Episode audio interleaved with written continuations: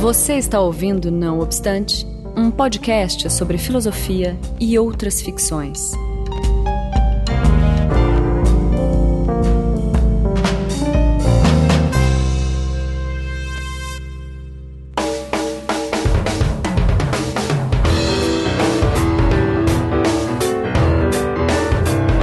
Começando mais um Não Obstante, eu sou Marcos Beccari e estou na companhia de Daniel Portugal. Olá. Que me acompanha hoje novamente para conversar com o professor Rogério de Almeida. Olá a todos, olá a todas. Olá, Rogério, obrigado por ter voltado. É um prazer. É, é, e hoje a gente vai conversar sobre a questão da educação é, de um ponto de vista filosófico, claro, né? é, para variar. E, em especial, é, a gente vai tentar é, focar na questão do desaprendizado e na questão da escolha, que é o que o Rogério vem trabalhando né, nas pesquisas dele, e a escolha como sendo o horizonte, um horizonte de afirmação da existência, tá certo? Pra, assim, apesar do Rogério já ter participado várias vezes aqui no Obstante, já ser da casa, né? Para quem não conhece, ele é professor associado da Faculdade de Educação da, da USP. Ele se formou em letras na USP também, fez doutorado é, ali também em educação. E, e, em 2015, ano passado, ele concluiu o, a livre docência em cultura e educação também na USP. Ele coordena o Lab Art, o Laboratório Experimental de Arte, Educação e Cultura, e do GFEC, que é um grupo de estudos sobre itinerários de formação em educação e cultura. Então, né, finalmente a gente vai falar de um tema que, a gente, que é a especialidade aí do Rogério. E também, claro, ele trabalha com temas ligados a cinema, literatura, filosofia trágica e imaginário que é o que a gente já tem conversado em outros programas. Então, vamos passar rapidamente para alguns recadinhos rápidos. Não obstante, ele é patrocinado pelo Patreon do Anticast, que é um sistema de doação no qual as pessoas determinam um valor a partir de um dólar a ser doado mensalmente e recebem recompensas de acordo com o valor doado. Então, se você gosta do nosso trabalho aqui com Não Obstante, contribua também com o Patreon cujo link segue na postagem e assim a gente consegue aumentar cada vez mais a qualidade do Não Obstante, tá certo? É, o segundo recado é o merchandising meu, que saiu meu livro novo pela editora 2AB, chamado Articulações Simbólicas, uma nova filosofia do design. É a minha tese de doutorado, que foi orientada pelo Rogério de Almeida, que aqui nos acompanha hoje, e conta com o prefácio do Daniel Portugal que também está aqui. Sim, que é sim, tudo, teve tudo esse, mafioso esse, aqui. Propaganda já no, no, no, no obstante anterior, né? Eu já falei que é um livro excelente. Então vale com certeza a pena adquirir Ótimo. esse exemplar. Ainda mais que essas, esses livros às vezes esgotam. Então garanto o seu. É, bem lembrado. Ou existe design, né? É, existe design, por exemplo, está esgotado no momento, né? Acho que a, a 2AB deve reimprimir logo, Isso. mas acontece, né? A edição brasileira nem sempre dá para contar com, com coisa contínua. Exatamente. Eu, e eu, eu, diga, eu aproveito para parabenizá-lo, né, pelo, pelo livro. Obrigado, Sim, obrigado. É, é sempre um, uma realização pessoal muito importante, né? E Sim. também por disponibilizar o trabalho que é excelente.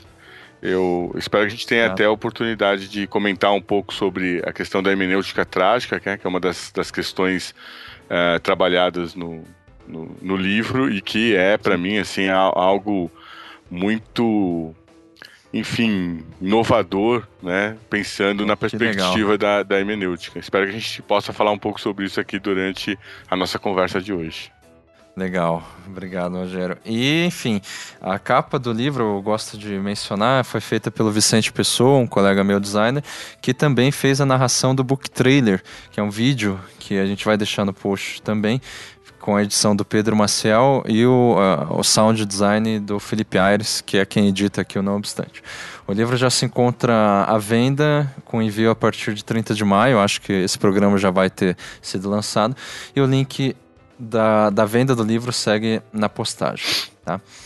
Vamos para a pauta.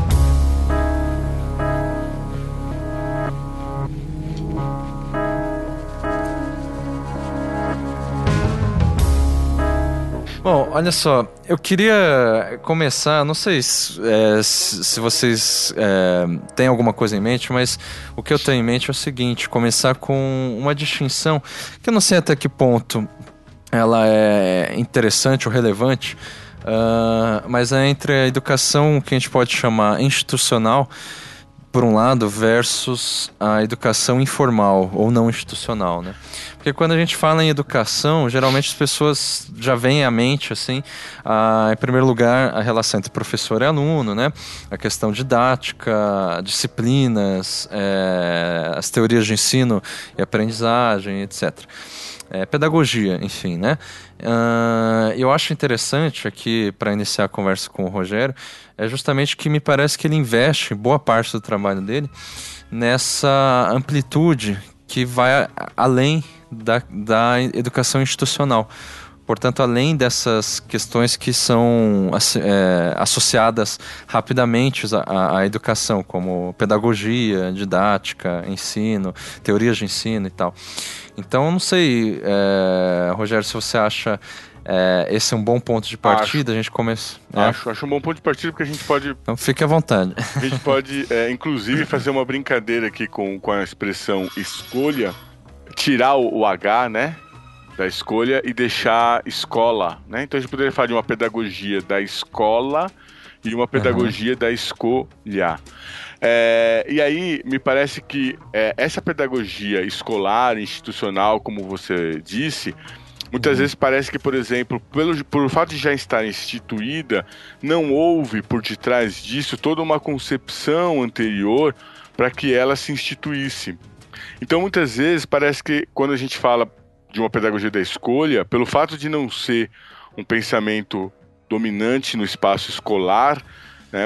Por vezes se tem a impressão de que assim, ou ela se institui é, no espaço escolar ou ela não poderia existir.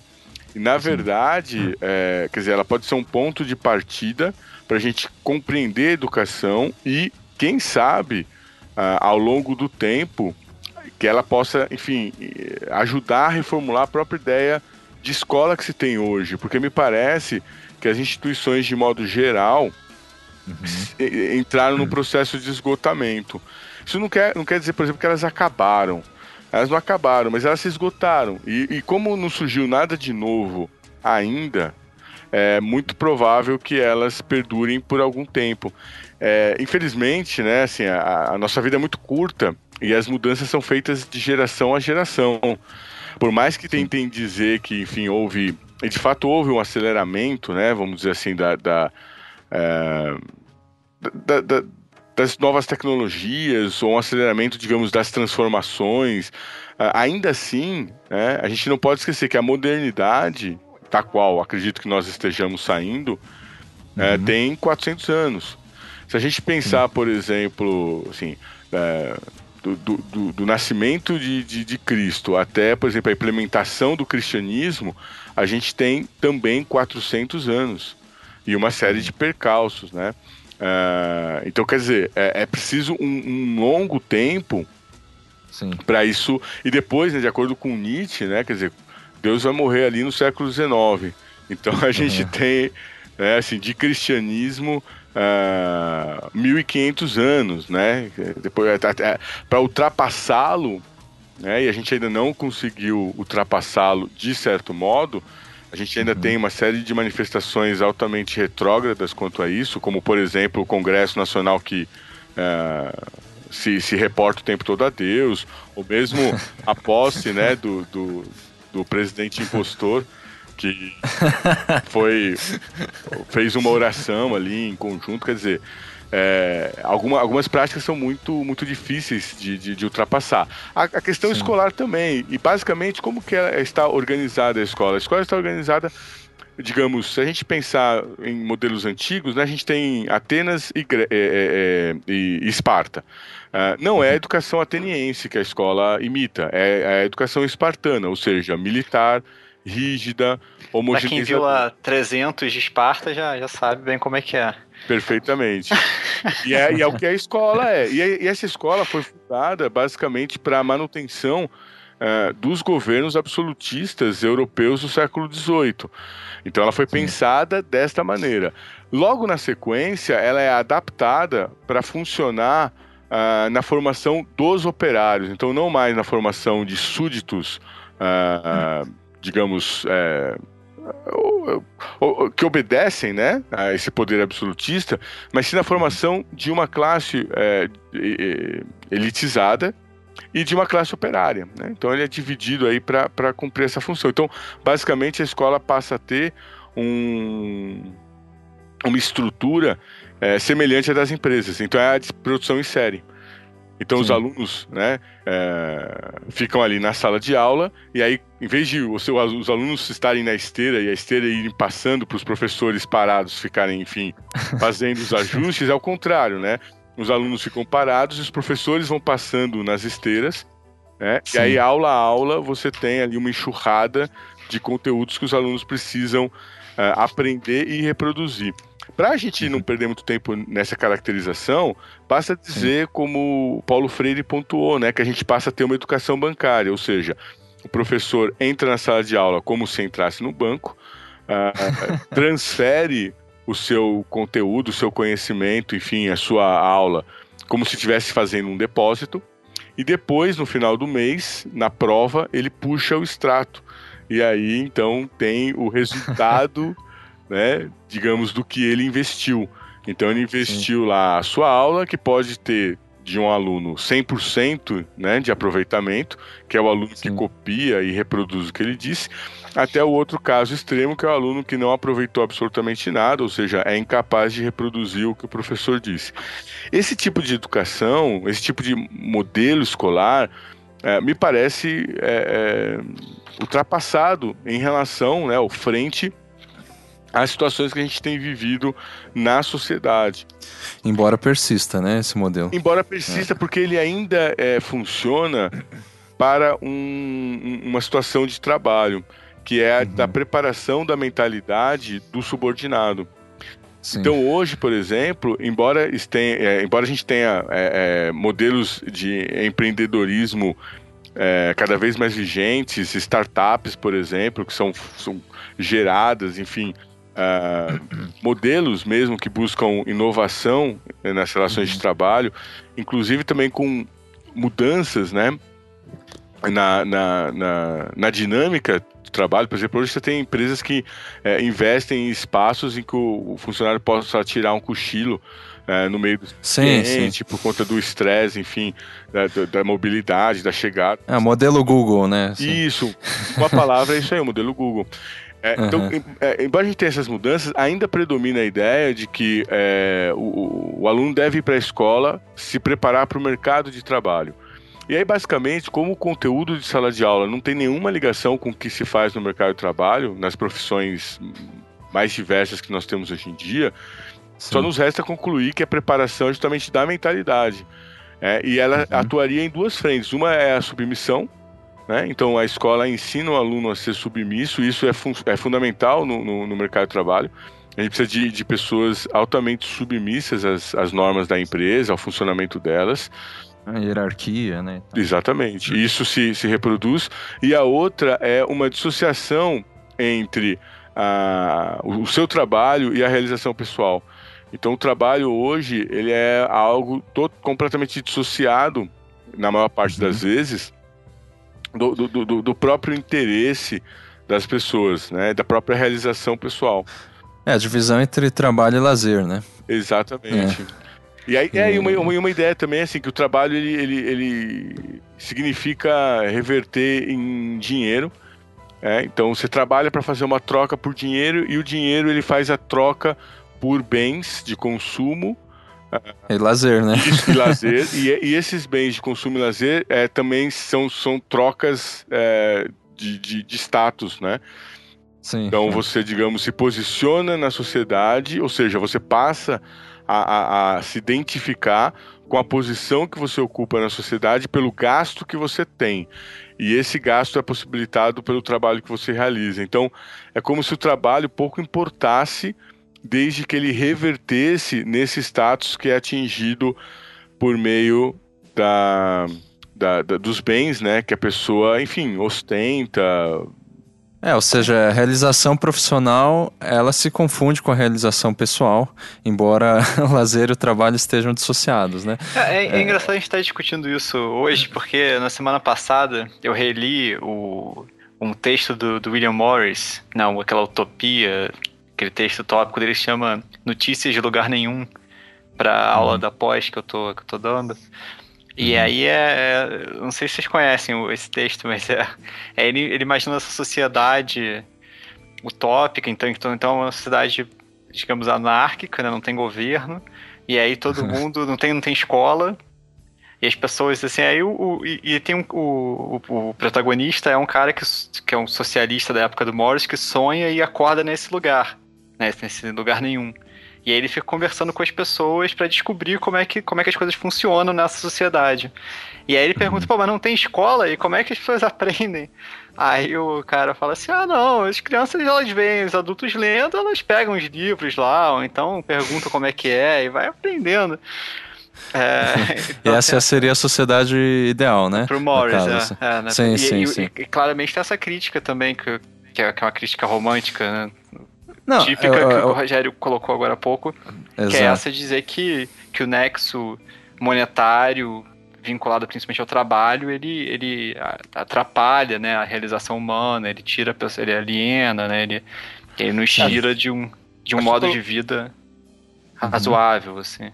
É, sua colocação é interessante, Daniel, porque se a gente pensar não, não necessariamente na, numa utopia, mas a gente pode olhar, por exemplo, para todas as sociedades não ocidentais e perguntar como que elas educam. Sim. É, e aí Sim. não há uma, uma, uma, sociedade que não tenha educação. É? Isso daí é algo, digamos... É um dado antropológico. É antropológico, é. Porque, é, porque, de certo modo, assim, o que caracteriza um, uma, uma, uma, sociedade, uma tribo, um grupo, é, é, é, é a cultura. E a cultura é partilhada pela convivência e não por um é, processo de ensino. Então, por exemplo, o que nós vemos no Ocidente é instrução. É, é, é, então, instrução é, é diferente de, de, de educação. Né? Então, você, por exemplo, pode fazer um curso de Excel. Um curso de Excel ele vai instruí-lo a utilizar uma ferramenta que é o Excel. É, não vai for, é, educar uma pessoa, ou seja, não vai inseri-la numa cultura. Uhum. Uh, e assim vai, qualquer exemplo que a gente, enfim, buscar. No entanto, quando a gente fala de educação, a gente está pensando basicamente num processo de, de, de, de, inserção numa cultura. E aí nós temos a escola como um espaço que trabalha os dois, o ensino, ou seja, a instrução, e trabalha também a educação. Do ponto de vista é, isso é ótimo, muito é. interessante essa, essa é, esquematização. Isso, do ponto de vista da instrução, são os conteúdos é, referentes às disciplinas. Então, ah, é, é cálculos, enfim, matemática, português, etc. O problema todo é que se a gente observar do ponto de vista da instrução, Uh, há, há, algo complica é complicado, porque, por exemplo, na literatura não se trabalha o sentido das obras, que seria um dado de cultura, mas se trabalha uh, o enquadramento em correntes literárias. Na matemática não se trabalha o pensamento lógico que é próprio da matemática, mas trabalha aplicação quase que instrumental uh, por meio de cálculos. É, então, uhum. o, o, que efetivamente a gente observa na escola é que a instrução não é dada para se atingir uma cultura, ou seja, um conhecimento, mas a instrução quase sempre visa é, a aplicação de um conhecimento instrumental. Então, o estudo Sim. da língua não é um estudo cultural, é um estudo instrumental, a da literatura, uhum. bom, história, geografia são esvaziadas muitas vezes dessa dimensão mais digamos, atrelado a uma visão de mundo geral, ampla, né, uhum. conjunto, e mais voltada para aplicações. Porque, de certo modo, é, é, é uma forma de preparar a mentalidade para essa cultura do trabalho, em que você realiza Sim. algo que você não sabe exatamente o que é, para que serve, uhum. mas que, de alguma forma, possibilita trocar isso por é, dinheiro, né? E por bens é, de consumo, etc. E por, Imediatamente. Né? Isso, né? por status é. e essas questões. Então, é, essa questão, como que a gente aprende, né? Uh, convivendo. Essa é a questão. A educação se dá por convivência. Por isso que hoje é tão difícil trabalhar na perspectiva da educação uhum. porque as pessoas têm uma dificuldade muito grande em conviver. Né? A gente observa isso, seja virtualmente ou seja Sim. presencialmente. Então a gente está num, num período em que o problema maior da educação não é da escolarização, da alfabetização, uh, enfim, da operação matemática, que é um problema, sem dúvida alguma, que as escolas apresentam, mas é basicamente dessa formação uh, mais ampla, enfim, de uma cultura humana. Porque o que nos, nos uhum. faz humanos é, é, é, é, a maneira como nós entendemos né, o que é ser humano uh, dentro de uma cultura. E aí a gente tem sempre que se perguntar isso, né? E aí quando a gente observa a dificuldade que as pessoas têm na, eh, na convivência, isso me parece ser um índice é, que chama atenção para um problema grave em relação à educação. Daí é que entra Sim. o aspecto da escolha, né? Tá. Rogério, antes de, da gente entrar aí, eu queria fazer um, uma espécie de contraponto. Claro. tá? Mas não, não seria muito exatamente contraponto frontal a isso que a gente está dizendo. Mas, enfim, me surgiu é, é, quando o Daniel falou da, do William Morris e tal. Isso, na verdade, a, a ideia é, colocada ali pelo livro como que é, Daniel? Notícias de lugar nenhum. Notícias de lugar nenhum e tal. Que é, enfim, declaradamente utópico e tal. Isso me lembrou uma proposta bem recente, não sei se você conhece, Rogério, é, chamada desescolarização. E que eu tenho não. visto, assim, é de uma professora chamada Ana Tomás. Ela é, é brasileira mesmo. Uh, e ela, assim, fez uma, um experimento, basicamente. Eu vou resumir a história, que é, é longa e tal. Fez um experimento com o próprio filho dela, que sempre sonhou em ser mágico, uhum. assim. E daí ela falou: tá, então eu vou fazer o experimento. Eu não vou pôr ele na educação institucional. Ele vai, eu vou me dedicar a, a, a, a ensinar o que ele, o que ele, só o que ele quer, que é ser mágico, enfim. Uh, e daí ele passou assim, tipo, a infância, a juventude inteira, sem ter contato com a educação, com a sala de aula, enfim, institucional, né? Uhum. Uh, e a mãe dele, enfim, forneceu todas, tentou fornecer todas essas bases. E no fim das contas ele se tornou um mágico mesmo, ficou é, realizada. E daí que ela construiu essa teoria da desescolarização, que é a solução é, do mundo, enfim, do universo é acabar com as escolas. Uhum. Assim... isso, isso, assim, é, assim, de imediato para quem já estudou alguma coisa, de, pelo menos das histórias, das concepções de, de, de pedagógicas, né? Isso de imediato é muito semelhante à ideia de Rousseau em relação à educação. É, lá no Emílio, que ele também fala que assim, o, ideal é que se eduquem os filhos. E Rousseau, o que, que é o século do Rousseau? Século XVIII. é. Enfim, é, que você eduque os filhos em casa, é, longe da sociedade, porque a sociedade é má, essencialmente, e, e só sendo bem grosseiro é, nesses termos, mas e a natureza da família, né, a família de bem, ela é boa. Daí que vai ter uma verdadeira é, educa educação, uma, coisa mais pura, etc e tal. Ou seja, é, é, o que eu gosto do, da explicação que o Rogério deu até agora, que o, o Rogério é muito bom, e ele resumiu em, em, em tudo isso toda uma história, né, que passa lá pela paideia grega, passa pela escolástica da Idade Média, pelo sentido de Bildung, que é essa forma é, na Alemanha, né, no, contexto do idealismo alemão, essa formação cultural mais ampla, é, que envolva diretamente a cultura, é, tendo em vista um espírito é, crítico, um espírito livre, consciente, etc. e tal. Uh, e tem essa crítica colocada, no caso, é, sei lá, por um Paulo Freire, por exemplo, que em relação à questão mercadológica. Então, assim, o contraponto que eu estou fazendo é que às vezes a, a, a, a, gente tende, assim, num primeiro momento, é, é, claro que a gente vai ver uma série de problemas, assim, incontáveis. A gente podia fazer, ficar aqui horas falando sobre uh, enfim, é, é, é, esse aspecto ultrapassado e, e uh, no fim das contas utilitarista em vários sentidos da educação. E, e, e, de imediato a gente pode pensar em alternativas como essa da Ana Tomás, da descolarização, que é parecida, como eu disse, com a do Rousseau. De bom, então o problema é a escola. Então vamos acabar com as escolas que tá tudo bem. Bom, não sei se já, você quer já comentar. Não, é interessante a sua colocação, porque há um, um filósofo francês já falecido, é, Olivier. Uhum é, não me lembro se é Olivier Rebu, uma coisa assim, uh, que diz, ele diz que o problema da, da educação, o último baluarte, enfim, o, o, o que a gente teria que romper é a família. Então ele diz justamente o contrário. Olha aí.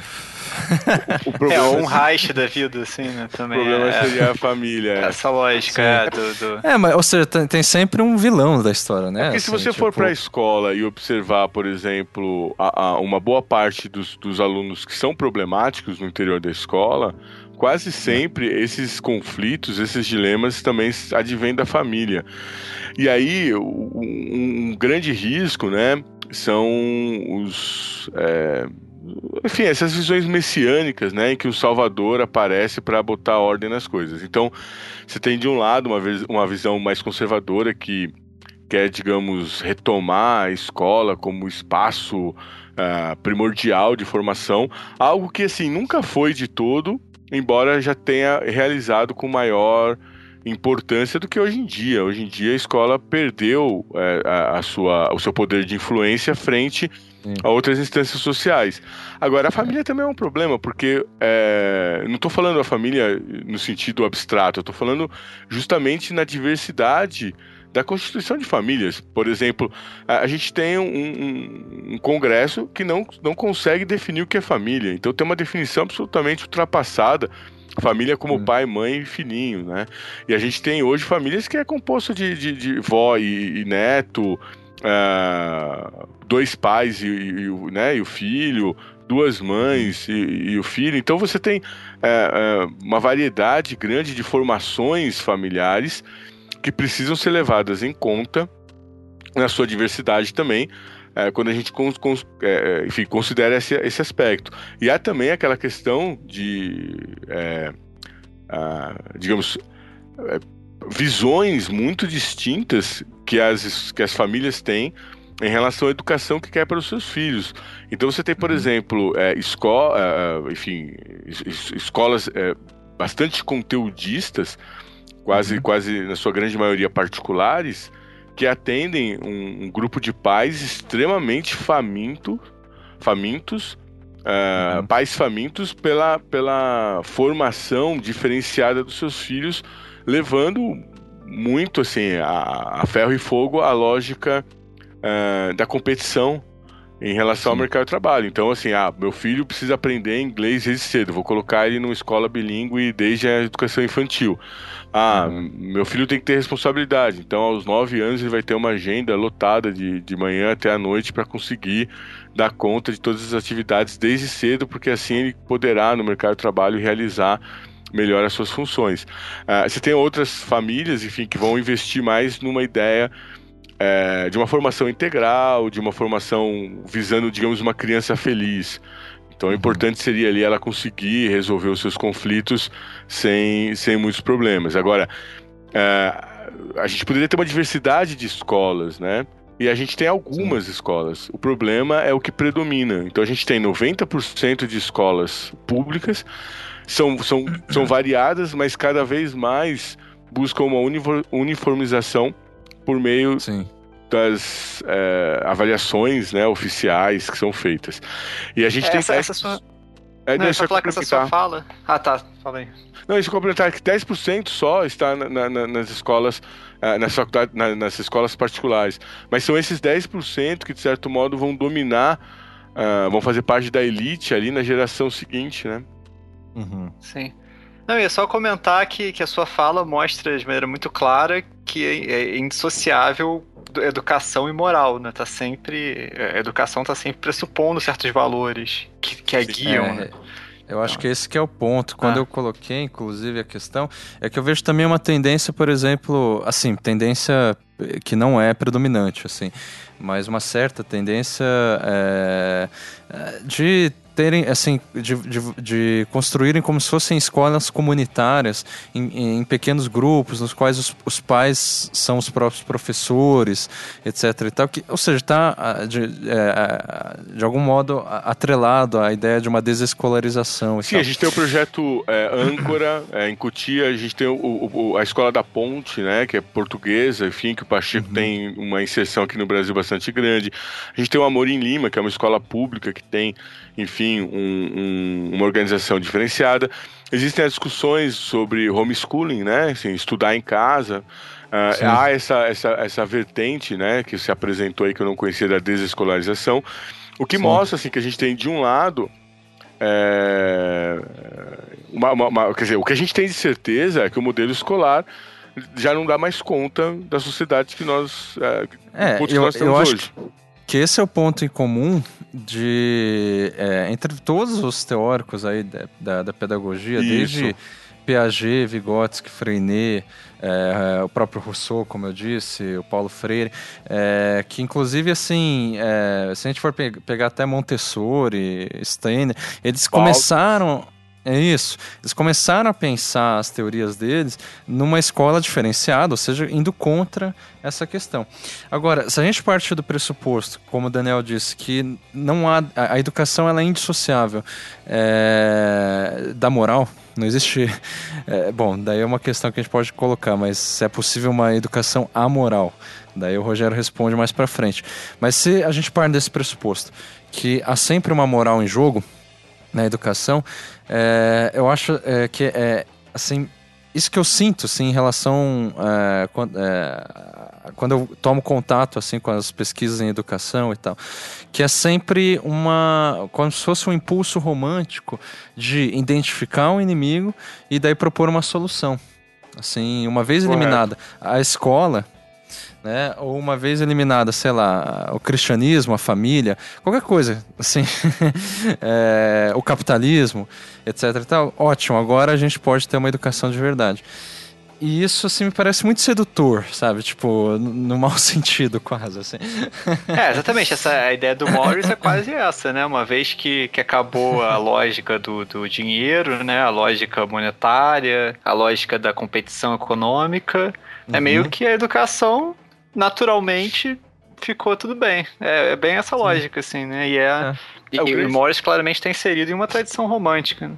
É. é. e o grande problema é imaginar, por exemplo, que o. Que o que, que, nós, né, como, como humanos, não sejamos competitivos, né? Nós somos altamente sim, competitivos. Sim. É só olhar para nossa evolução, né? Quer dizer, a gente é, está onde está porque a gente compete, né? A gente competiu, por exemplo, com o Neandertal, estraçalhou todos eles. A gente compete, por exemplo, com os animais, a gente estraçalhou boa parte deles. A gente compete com, com, com, com, a, com a própria noção de natureza, né? E a gente estraçalhou também a natureza. E a gente compete com Deus, uhum. né? Então há, há sempre um, um, um, uma vontade de criação do homem, que é uma vontade também de superar essa, essa ideia, essa invenção, né? De Deus como um ser, enfim, criador da, da, da, da humanidade como de uma espécie superior. Sim. Então essa superioridade uhum. é introjetada e as pessoas competem, eles competem na, na, na, na escola, no trabalho, né, em todas as relações. É, a é. questão é Sim. é claro, é, é, a questão é claro, a gente pode tecer aqui críticas em relação ao capitalismo, à organização da escola, e aí seria, por decorrência disso, uma crítica em relação à organização do Estado, e também o fato de que o Estado serve ao mercado, isso também fica cada, vez mais claro, né? É, se alguém quer, enfim, ler rapidamente o, o que foi o, o, o, impeachment realizado, foi uma imposição do mercado, né? Sobretudo, antes de um problema político, é uma questão econômica em que as pessoas apresentam como solução a troca uhum. do, do, do, do, do presidente. Isso é feito, enfim, né, de uma maneira muito acelerada. Uhum. É, porque, de certo modo, o, o, interesse predominante é o interesse do mercado, é o interesse financeiro. Então, o que motivou é justamente um descontentamento em relação a, a, ao, ao, funcionamento dessa, dessa máquina, né? Que, no fundo, essa máquina, que é o capitalismo, é, as, as crises não são crises no sentido de processos de mudança. As crises uhum. capitalistas, na verdade, são todas elas já inerentes à lógica uh, do capital. É como se você dissesse, bom, o que, que eu faço depois de trabalhar, trabalhar, trabalhar, trabalhar, trabalhar, trabalhar? Eu durmo, né? Eu, eu, eu, eu apago, quer dizer, eu paro de, de, de produzir para re, é, recompor as forças e ir adiante. Do ponto de vista econômico, né, o que se faz é você produz, produz, produz, né? Consome, cresce, cresce, cresce. Chega um momento isso, isso estagna e aí você tem, enfim, um processo aí de reorganização é, que sempre se passa por ele. Então você pode encontrar é, as crises como episódios sazonais, né? É, então, ou seja, é, do ponto de vista filosófico, acho que a gente pode colocar nesse, nesses termos, a gente pode olhar para esses. É, existe uma constante é, no decorrer da história, é, que, sei lá, em termos Foucaultianos, seriam as relações, o poder, entendido como relações de poder, né? É, ou seja, é, se não, se não é o mercado capitalista, etc e tal é outro, é outro tipo de relação de poder que vai mediar. Eu estou falando de Foucault pensando assim, bom, o Foucault é um dos primeiros caras que vai pensar assim, não, não existe um inimigo né? É, como o, o, próprio poder não é um inimigo a ser combatido, é, que daí vai estar tudo bem. Claro. É, também, exatamente. Ou seja, o poder, é, nos termos de Foucault, é aquilo que constitui o, o, o homem, né?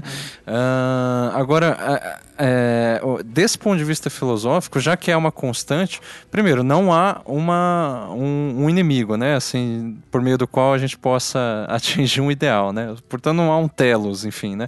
Não, não há uma, uma finalidade para a educação é, nesse sentido filosófico, claro, enviesado aqui, né? uhum. né? É, agora, a, outra questão, a, quando a, é, a gente pensa, por exemplo, no trabalho e tal, por mais que assim, além de, de, ter relações de poder, há também um, um, um, imperativo moral que vai, inclusive, justificar toda essa questão de ah, você trabalha, trabalha, trabalha e dorme no final. Por exemplo, a meritocracia. Porra, por que, que eu trabalho, trabalho todo dia e no final, sabe, só pra descansar no fim de semana? Não, pra eu merecer alguma coisa. Uhum, uhum. tá certo? Uhum, sim, sim. É, ora. A lógica da recompensa, né? Do mérito. É. Então há um imperativo moral.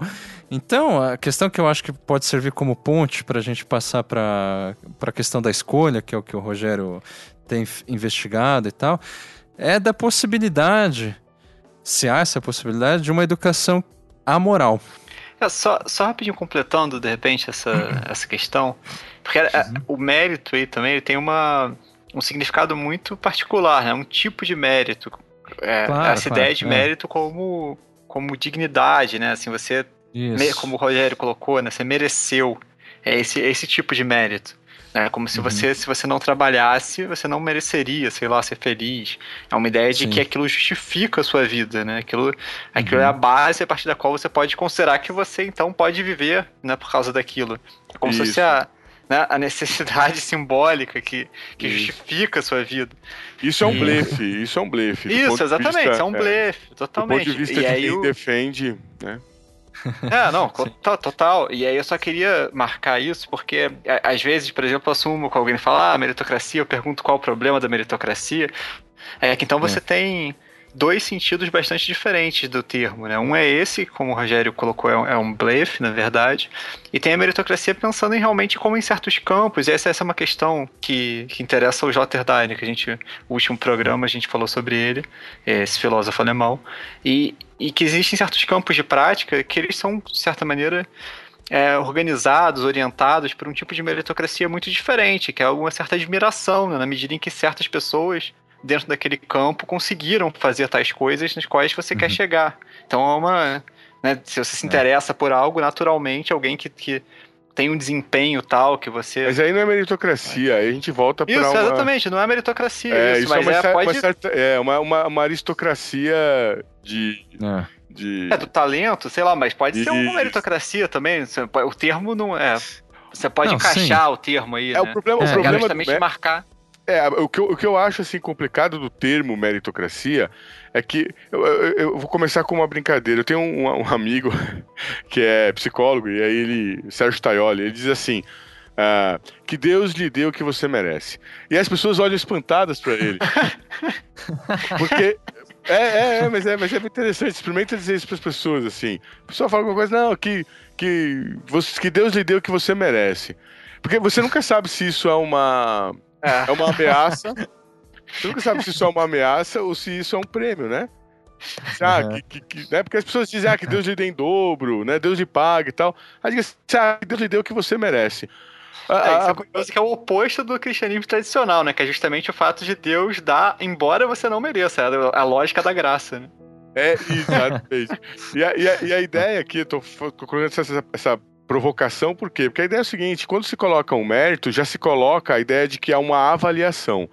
E se há uma avaliação, há um valor. E se há um valor, né, é, é, é esse, esse valor precisa ser de alguma maneira é, administrado né, por alguém, uhum. que é o uhum. quem avalia. Então, quem avalia dá o valor, quem dá o valor avalia. Em outras palavras, é o mecanismo do poder que o, que o Beccari falou. Então, por exemplo, a gente pode tentar levar isso para um campo do tipo, ah, os, os, os, grandes escritores fizeram obras que são magníficas, então ah, vou me espelhar por eles para ter também o mesmo mérito ou algo do gênero.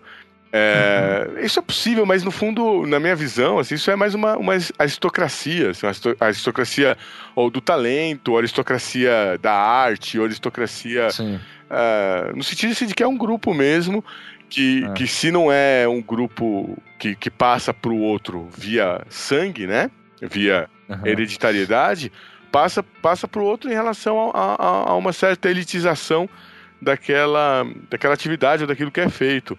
É, não deixa quando... de ser, um, por um lado, né, a ideia do patos da distância lá, Nietzscheano, assim, né, acho que é...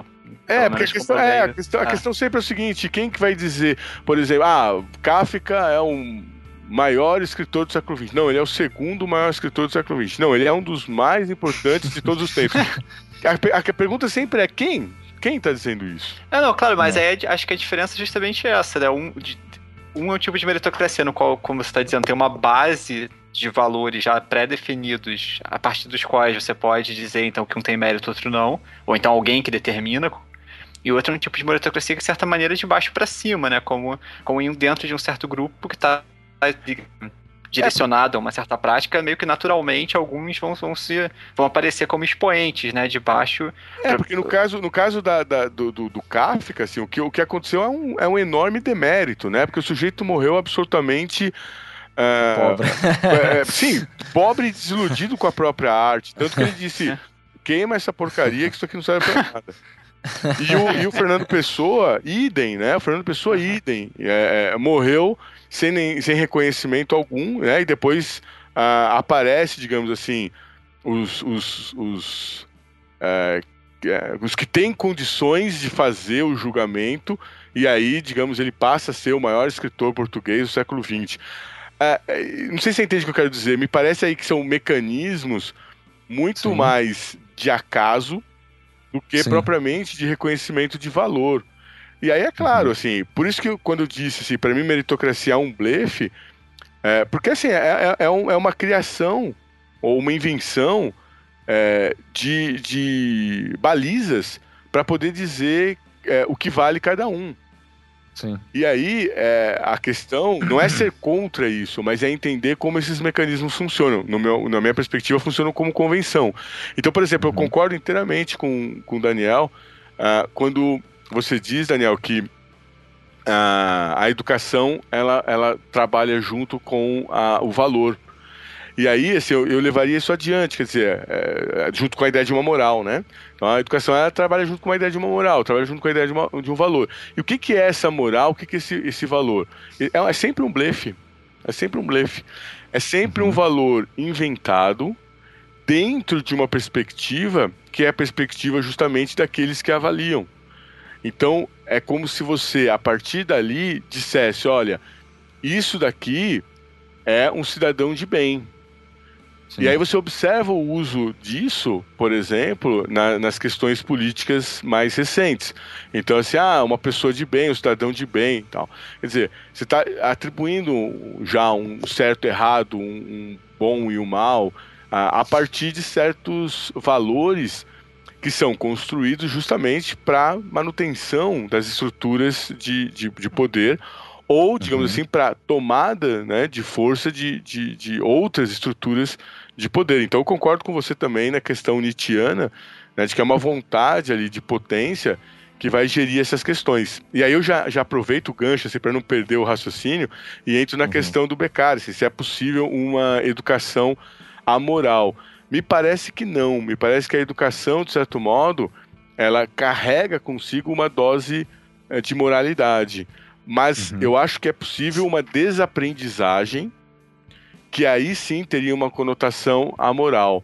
Explicando assim um pouco mais claramente, né, para não ficar Sim. no âmbito assim mais abstrato da filosofia, explicando, explicando, mais claramente isso, o que, que seria? Hermético, misterioso. Isso, não. Indo, né, para algo bem concreto e objetivo, quer dizer, é, o que, que é essa moral? A moral é a expectativa de que o homem possa ser melhor do que ele é. Então, quando alguém diz, é, eu costumo dizer que a moral é a invenção do homem melhor. Moral é a invenção do homem melhor. Então, por exemplo, é, quando se diz que a educação uh, ela deve ser feita dessa, daquela ou de outra maneira, o que se está trabalhando é a perspectiva, a noção, a ideia de que a educação deve uh, transformar as pessoas uh, de modo que elas se tornem pessoas boas, íntegras, não vingativas, enfim, tudo aquilo que, que se tem é. no horizonte de um ideal é, ou que se possa salvá-las de um mal, como a alienação. Sim, também, né? ou isso. É, ou... É, é, muito parecido. Né? Isso. Exatamente. Ou uma, uma pessoa trabalhadora que paga seus impostos em dia, que é consciente das questões políticas da sua época e por aí vai. Bom, o que, que eu estou dizendo, né? O que eu quero dizer com isso? Então, a, a, a, educação vai lado a lado com a moral na ideia de que ela está inventando, seja, está transformando aquela pessoa numa pessoa melhor do que ela é. Né? Ah, mas aí, voltando só à questão de terminológica que a gente estava discutindo agora há pouco, a gente poderia também, de novo, como a questão do mérito, pensar em duas formas de melhoramento, né? Pensando lá no, naquele trechinho do Crepúsculo dos Ídolos, chama os melhoradores da humanidade, uhum. em que ele fala, ó, tem uma forma de melhorar que é essa, que é a forma moral, que na verdade é uma domesticação, né? Na verdade, do, do, do humano. Isso. E outra forma muito diferente, né? Que eu me pergunto se é o que você está propondo. Isso, exatamente. Que é a, a, a ideia de você, digamos, tomar uh, uh, um, um, outro rumo, um, um, outro caminho, que seria uh, o, o, da escolha. Em que você não tem, por exemplo, a necessidade de dizer assim, não, ah, essa, essa, essa moral não me serve, então vamos abolir a moral para ficar com algo. Sem... Não, a moral faz parte do, do jogo. Quando eu digo que ela é um blefe, eu quero dizer que as pessoas blefam uh, também com a sua própria condição. Uhum. Né? É, então, é, isso é ótimo, porque se é moral não quer dizer que você é contra a moral. Isso é, isso é, isso, é essencial. É. Não quer dizer... É, ou seja, estão em jogos, é, portanto, também, já que a moral é um da, ela está em jogo, a meritocracia também está em jogo. Tá certo? as disputas, as, as punições, enfim, os conceitos de, de uma sociedade ideal, elas sempre estão em jogo. Não é? é, é justamente isso. Então, por exemplo, é, não quer dizer é, que, que, digamos, não, exista, não existam méritos. Né? Então a gente viveria numa sociedade sem méritos. Não é isso. Existem méritos e nós o tempo todo avaliamos esses méritos. A questão é que eles se dão sob bases diferentes. Então, por exemplo, uh, eu, por exemplo, posso optar por um tipo de música e não por outra. É, e, e, e, e, o que vai dar qualidade dessa. O que vai dizer a qualidade dessa música, né? Não existe. Esse valor, é, esse grande outro do Lacan, né? Esse, essa, essa perspectiva do, do, do, olho de Deus, né? Do, ou no caso da música, do ouvido de Deus, né? Então, assim, tá lá o ouvido de Deus e diz assim: Ah, bah, você é muito bom. E aí olha lá e fala: Não, essa música é horrível. Quer dizer. É o ouvido de Adorno. Né? É, é o ouvido de Adorno. Mas o que acontece é, o que acontece é o seguinte: Bach, por exemplo, uh, não fez, não foi reconhecido e não teve absolutamente nenhum mérito na sua época. Partituras do Bach foram encontradas embrulhando peixe na feira. Porque na uhum. sua época, Bach era considerado ultrapassado o que ele fazia não era algo que, que, que denotava aí ou chamasse muita atenção. Inclusive é interessante porque quando o Moza vai é, falar que estava estudando pelo método de Bach, uh, acharam que era o, o, o Johann Sebastian Bach, mas não era, era o filho dele. Sim. O filho dele era músico também, aliás, teve vários filhos, né? E, e quase todos eram músicos. Então, é, é, o, Mozart, de, de, alguma maneira, vai, vai ajudar a, a redescobrir ou reinventar Bach. E aí, Bach, eu tô dizendo Bach porque Bach é quase uma unanimidade, né? Enfim, Cioran dizia que não valia a pena viver a não ser para ouvir Bach. É um pouco, um pouco como Nietzsche, né? A vida sem música não, não, não, não, não mereceria, né? Não, não, é injustificável, né? Não, vale, não valeria a pena viver. Então, Sim. eu estou dando um exemplo aqui só para pontuar como, por exemplo, o Bach não, não obteve mérito nenhum uh, enquanto vivo e que depois sua obra vai ser descoberta tardiamente e aí ele se torna talvez o, o grande gênio, né? Que hoje nós atribuímos a ele. Se você perguntar para mim, eu vou dizer, ah, é merecido, ele é realmente um grande gênio. Mas percebam, é, é o meu ouvido, é a minha conformação uh, cultural, é, é, é o Sim. trajeto, é o que eu chamo de itinerário de formação. É o meu itinerário de formação. Uhum. Uh, outras pessoas, por exemplo, sei lá, eu me lembro alguém uma vez que disse, perguntando sobre Paulo Coelho, eu disse dos problemas né, que eu encontrava na literatura dele, aí a pessoa diz assim, não, mas se tanta gente gosta, uh, é bom. Deve ter algum valor, né? Deve ter algum valor. Que é a mesma, é a mesma lógica, por exemplo, hoje do, do, do YouTube, né? Assim, o sujeito consegue 30 milhões de visualizações, então, então ele é bom. Quer dizer, não é necessariamente bom, porque na verdade o que significa é que ele agradou um determinado, uma determinada tribo. Eu, eu acho melhor dizer assim. Porque, por exemplo, eu não sei dizer sobre essa música, um funk, por exemplo, que, que, que arremata aí 70, 30 milhões de pessoas, a, a verem, né, no, no, um, um, clipe no YouTube. Eu não posso falar mal dessa música, porque é uma música que não, não dialoga comigo, assim, eu não tenho, é, eu não vou ouvi-la. E se eu for ouvi-la, eu já não tenho mais predisposições para isso, assim. Eu já fechei, digamos assim, a minha, a, a minha a pauta. Isso, a minha, isso, a minha sensibilidade, a minha pauta, digamos assim, de, de, de, de gostos musicais. Então eu não vou ter hum. abertura suficiente para gostar desse tipo de música. Então, uh, dentro, de, vamos dizer assim, do grupo, ou seja, naquela tribo, eles funcionam muito bem uh, como, como, como referência. Assim como na nossa, uh, alguns autores, a gente citou Nietzsche aqui, ou Foucault, então são dois autores, por exemplo, que na nossa cultura, na no, no nosso conjunto, na nossa referência, eles são é, fundamentais. Mas para uma enorme né, maioria, é, não. Né, de maneira alguma, não diz nada. Então, existe aí, para retomar o termo do Nietzsche e do Foucault, um jogo de forças, um jogo de poder na determinação do que tem valor ou do que não tem, ou de qual valor deve se sobrepor aos demais. É, por Sim. exemplo, a disputa que a gente tem ali na, na eh, se pensar na bancada evangélica, quando barra qualquer discussão na educação de gênero. O que, o que, que eles estão dizendo? O certo é homem com mulher. Qualquer outra combinação não é aceitável. É, e Sim. o que a gente está dizendo para eles, assim, o seu tempo já passou. Assim, a sua visão é absolutamente. É, não vou nem dizer incoerente, ela é, é, é mais que isso, é, assim, ela é fora do tempo, né? Ela é, enfim. É, é, enfim, soleta, né? Soleta em relação aos valores, digamos, que circulam hoje. Por isso que a ideia da escolha é justamente a possibilidade, de certo modo, de jogar com os valores. Ou seja, de, de, de blefar com estas é, é, colocações é, de, de, de, valor no sentido de que vai aderir a algumas e rechaçar outras. Na, naquele bom espírito do sofista que privilegia a maneira como você busca a persuasão, a defesa, a, enfim, a, a paixão por aquilo que você escolhe defender. É, uhum. E menos, por exemplo, a ideia de que você aderiu a uma verdade porque ela é efetivamente uma verdade. Portanto, é uma adesão sem crença. Uma adesão sem?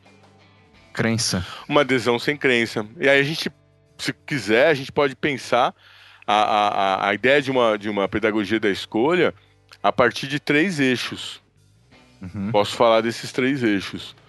Por favor. Antes, só para ficar bem claro, né? Muitas vezes as pessoas ficam seduzidas com a ideia de uma pedagogia da escolha porque dá a impressão de que ela pa passaria, digamos assim, a, a, a seguir aquilo que, que, que as pessoas escolhem, né? Numa ideia de liberdade restrita, ou por exemplo de uma democracia em que a maioria passa então a escolher.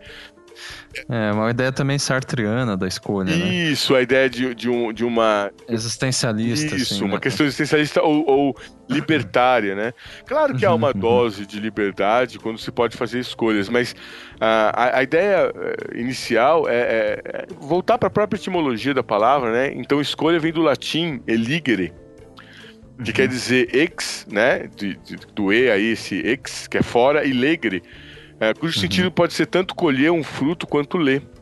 Né? Então, o legre é, é, é, é colher alguma coisa, uh, mas é também ler alguma coisa. Né? Quando a gente lê, a gente pega alguma coisa, né? pega o sentido da coisa. Né? Então, a gente pode pensar, por exemplo, nos termos né? colher, escolher, recolher, uh, ou então o termo lenda, uh, que vem uhum. de legenda, que é o mesmo legre, ou coleção, que é um colegre, ou... Ou eleger, né? Eu ia chegar nisso, né? Ah, desculpa. Da, da, não, não, eu ia chegar nisso. Que é a questão da inteligência, que é o interlegre, né? Uhum. Que é justamente na ideia de é, é, eleger, né? Que é o legre que está aí no meio. Então, o que, que é esse eleger? É justamente pegar algo uh, ou ler algo e, portanto, nessa leitura nesse pegar algo, nesse eleger, né, que você citou, você, uhum. digamos assim, recorta uh, algo para, para si, né? Você recorta algo para você que é, digamos assim, tirado de um dado é, conjunto de elementos, né? Então, uhum. a, a ideia aí da escolha não é a ideia, por exemplo, de encontrar a verdade, mas ler né? Entre uh, uh, aquilo que se mostra, né? É, enfim, as relações, o mundo, as pessoas, né? Quer dizer, ler já como um ato de seleção daquilo que você escolheu para você. Então é justamente ali que entra é, esse aspecto que nós havíamos né, mencionado antes é, do valor, né? Eu acabo Sim. escolhendo e, nas escolhas eu já atribuo um valor, ou em outras palavras, eu já atribuo um sentido. Posso só é, é, contextualizar, porque eu acho que essa questão é importante. Claro, assim. Claro. No, uh, no caso de Sartre, uh, a escolha ela tem um, um, peso muito grande, um peso existencial. Que a ideia do Sartre de, do, enfim, a, a, diferença entre ser e existir é que o, o, o, ser precede a essência, precede a própria existência. Uh, aliás, a, existência precede. Isso, a existência, precede, precede a, essência. a essência. É que você deve escolher a sua essência, né? Porque você existe antes de ter uma pré-determinação. Então você escolhe uh, o sentido da sua vida e, e, essa seria, no fim das contas, uh, o aspecto libertário uh, da questão do, do, do, Sartre. Sim. E agora, assim, pelo que o Rogério está explicando, retomando a etimologia da palavra e tudo, é uma coisa que a escolha não tem tanto peso no sentido existencial quanto tem para Sartre. Assim, pelo menos nesse sentido, né? Ela é uma, no fim das contas, a escolha é arbitrária, né? Tanto faz o que se escolhe. Uh, existe um conjunto dado e você pode escolher alguma coisa ou outra e no final não vai fazer muita diferença. Uh, do ponto de vista trágico. Perfeito. Então, né? Eu acho que a, palavra, a palavrinha seria: não importa tanto o que você escolhe, mas como você escolhe. Sim. É, e voltando ainda à questão da, da etimologia, você falou que o, a escolha vem do ex legir, né? É, é, é legre, uma... legre que, que vai dar isso, que vai dar tanto as é. palavras legenda, ler, sim, sim. É, o que eu, eu acho interessante que a educação vem do ex do sere, do latim, né? Isso. É, que significa dar vazão. Acho que tem uma conexão aí, né? Entre educação e escolha, porque tem pelo menos o mesmo pre prefixo ali. Tem que a ideia, isso, que a ideia de você externalizar uhum. algo, né? Então, o, o, no, no, no, caso da, da educação, é, o ducere, né, aí do, do, do latim, seria o, o, o, o conduzir. né? Sim. Uh, que vai dar a palavra, por exemplo, Duque depois, e, né, ou como era chamado ali Mussolini nos, entre os italianos, né? Ducere. Sim, sim, sim. É o Ducere, né? Que é aquele que conduz. Então é o que uhum. conduz. Então a, a, ideia da educação é, é você conduzir é, algo uhum. que, que é, digamos, a pessoa para fora dela, ou seja, para externalizar isso na, na, relação que ela tem com, com o seu grupo. Uhum. Uh, e, e, a ideia de escolher é justamente externalizar uma leitura que você fez, algo que você pensou, né, uma, uma, uma, uma, uma narrativa, uma leitura, enfim, um sentido que você atribui uh, a determinado elemento da sua vida. Por isso que seria algo que, assim, para quem nos escutou né, em outros programas, uh, vai, vai reconhecer essa argumentação. Quer dizer, a gente é, não pode viver, digamos assim, sem dar sentido para as coisas, mas uhum. quando a gente dá sentido para as coisas, esse sentido uhum. não é exatamente o que a coisa é, mas é um sentido uhum. possível dentro da nossa relação, dentro da nossa mediação, né, dentro da nossa articulação simbólica com, com, com ela, né? Então a gente o tempo todo está trabalhando com sentidos. Mesmo quando eu digo assim, ah, isso não tem sentido. Quer dizer, Sim. já tem a expectativa de que deveria haver um sentido. Então esse seria o primeiro ponto uh, é, para a gente entender uh, a relação entre, como você disse, né, entre escolha e educação. Uh, uhum. E aí eu gostaria de, de trazer uma, uma metáfora aqui na educação ligada a Machado de Assis. Uhum para ficar mais claro para quem está nos ouvindo e não é especificamente da área, né, compreender aquilo que a gente estava falando anteriormente da moral e da possibilidade de transformar o homem em algo melhor. Uh, ao, ao, finalzinho, último capítulo do, memória, do, do Dom Casmurro, e as pessoas hum. leem o Dom Casmurro muito focada naquela questão se a Capitu traiu ou não traiu, né? Sim, sim. É, que, que, que, é algo. É, é curioso por como as pessoas ficam tão preocupadas com isso, porque se a gente pegar. Uh, a literatura machadiana, 90% né, das, das hum. relações em que surge um triângulo amoroso, 90% a traição. Sim, sim. Então, é, é quase como um, um, topos da época mesmo, né? Assim, você, uhum. você parte da ideia de que as pessoas traem. É, e, e, enfim, isso chama muita atenção no, no caso do, do, do, do Dom Casmurro, porque ninguém sabe se a Capitu traiu ou não, porque você tem uma leitura unilateral do Bentinho. Mas a questão que ele coloca no último capítulo me parece crucial, né? Ele diz assim, é, que no fundo o que ele quis, né, com o seu, com seu romance, né, e ele ficou, a gente sabe, né, que ele ficou ali 70% ou mais do romance na infância dos dois. Então o que ele disse, né, no final é assim, eu escrevi esse livro, na verdade, né, e construí a minha casa como a casa de Mata Cavalo, ou seja, como a casa da infância, na verdade, porque o que eu queria era descobrir se a Capitu mulher já estava na Capitu menina como a casca é, que envolve a fruta. Né? Uhum. Ou como a semente que está dentro da fruta. Então, o fundo, a pergunta que ele faz, eu acho essa pergunta uma pergunta filosófica, mas é uma pergunta típica de uma filosofia da educação. Né? Uh, é possível transformar alguém ou a pessoa nasce, digamos assim, destinada a ser o que ela é. E aí, quando eu digo isso, por exemplo, quero, quero deixar claro aqui de antemão que é óbvio, óbvio que há transformações, né? Então, por exemplo, é claro que uh, o fato de eu conviver com determinadas pessoas faz com que eu mude determinadas perspectivas de, de, de, de mundo, coisas do gênero. Uhum. Não há nada pré-determinado. Não há nada pré-determinado. E quando eu digo também que a pessoa, enfim, nasceu destinada a, a, a, a ser o que ela é, não é também algo do tipo, não importa o que você faça, você vai ser é, X, né? Sei lá, por exemplo, você vai ser jogador de futebol, vai ser presidente, ou vai ser uma pessoa muito legal ou vai ser uma pessoa depressiva. Não é, não é nesse sentido. Vai ser um criminoso. Isso, não é nada nesse sentido, mas seria numa questão mais ou menos assim. É, por exemplo, eu não tenho como, como é, alterar né, a, a, altura final que eu vou ter. Né? Eu vou crescendo ao longo da vida e aí eu chego na minha altura final.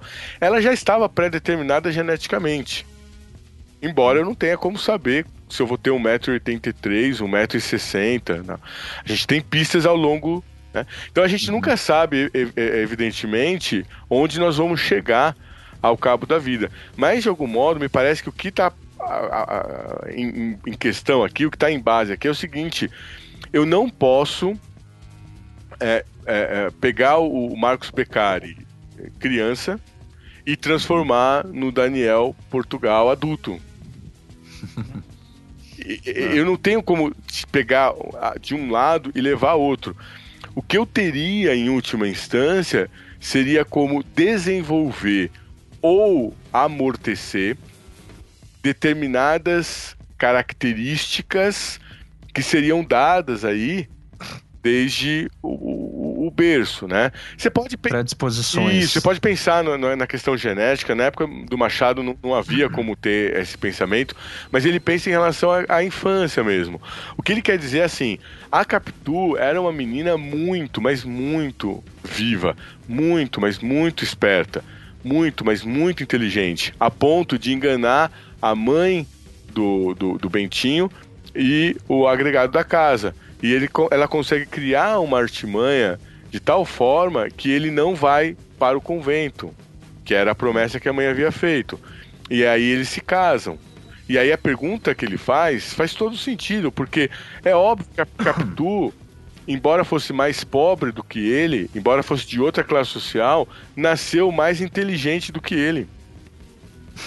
e, o que o, e, o que o, e o que o Bentinho tem a fazer no final do livro é constatar que ele é, é, é mais forte do que ela, no sentido de que, por, por ser homem numa sociedade machista, por ser um capitalista numa sociedade uh, desigual, como a do Rio de Janeiro do século XIX, ele vai poder por exemplo, é, mandar a Capitu para fora, para o exterior, como castigo por um adultério que ela jamais confessou e que ele jura ter certeza que ela cometeu. Então, ele tem a força, mas ela tem, digamos assim, a inteligência, porque é, não tem como Bentinho saber e nós, leitores, menos ainda. Nós não temos como saber. Por quê? Porque ela é inteligente. Se traiu ou não traiu, ela fez ambas as questões né, de uma maneira tão, digamos, né, bem feita, é, é, que é impossível se chegar a, a, qualquer conclusão. Então, essa questão do Machado me parece muito interessante. Eu, eu, volto a ela, me estendo um pouco nela, porque me parece muito importante. Uh, porque é uma concepção que se tem de educação. Me parece que prevalece na, na, na, na sociedade atual a ideia de uma educação transformadora, que pode partir da criança como se ela fosse uma tábula rasa e transformá-la, digamos, naquilo que se teria como um ideal de pessoa. Esse, esse, essa, essa pessoa melhorada, essa pessoa idealizada, essa pessoa moralmente, digamos, educada, no fundo, é, é um blefe no sentido de que não existe essa pessoa é, melhor, né? O que há, na verdade, é aquilo que já estava em germe nela e que foi desenvolvido ou não. Então, no fundo, a questão da escolha é. E por isso que o mais importante não é o que se escolhe, mas como se escolhe. É eu estou apto a escolher o que eu quero. É, essa, essa questão, Rogério, é, a gente pode voltar com ela lá para o Rousseau, né, que a gente estava pensando antes, ou para os românticos. E para o Nietzsche. É, pro Nietzsche também, certamente, mas pro é, Rousseau... Para Sócrates também. Mas, não, mas é que o Rousseau tem uma, tem uma imagem, assim, se não me Eu posso estar... Tá, é, faz tempo que eu li, eu posso estar tá lembrando de maneira fragmentada ou errada, assim, mas tem uma imagem que é essa da árvore, né? Então, assim, a sociedade é, problemática, corrompida, né? A sociedade sistematizada e tal, ela, ela, ela como se pegasse uma árvore e se amarrasse a árvore, ou não desce luz. Então ela não cresce. E a educação né, verdadeira é justamente é aquela que está de acordo com a natureza, né? Então a árvore vai crescer. Uhum. Perfeito, é... é... isso mesmo. É. esse é o blefe do Rousseau. É, nos vender a ideia de que existe uma natureza e que se eu deixar a criança yes. seguir a sua natureza, ela vai ser um, um, um adulto feliz. Isso, exatamente. É, é um, ele é o blefe do Sócrates, por sua vez, quando né, conhece a ti mesmo, que na verdade não é nem dele, né, de Delfos lá, enfim. é, mas essa ideia de que há também algo a ser conhecido, né? E esse seria o sentido da educação. Que, o é, que é, bem difícil. Que é o blefe, que é o blefe do Nietzsche, quando nos joga nas costas o eterno retorno para cobrar uhum. de nós uma escolha. Uhum. Se, se, se, permitir, eu, eu, eu, falo brevemente disso, que é do, do, aforismo que está no, no Gaia Ciência, no qual ele diz: é, se um demônio aparecesse e dissesse para você que tudo que você viveu até agora vai se repetir infinitas vezes, infinitas vezes, infinitas vezes, o que isso soaria para ti, né?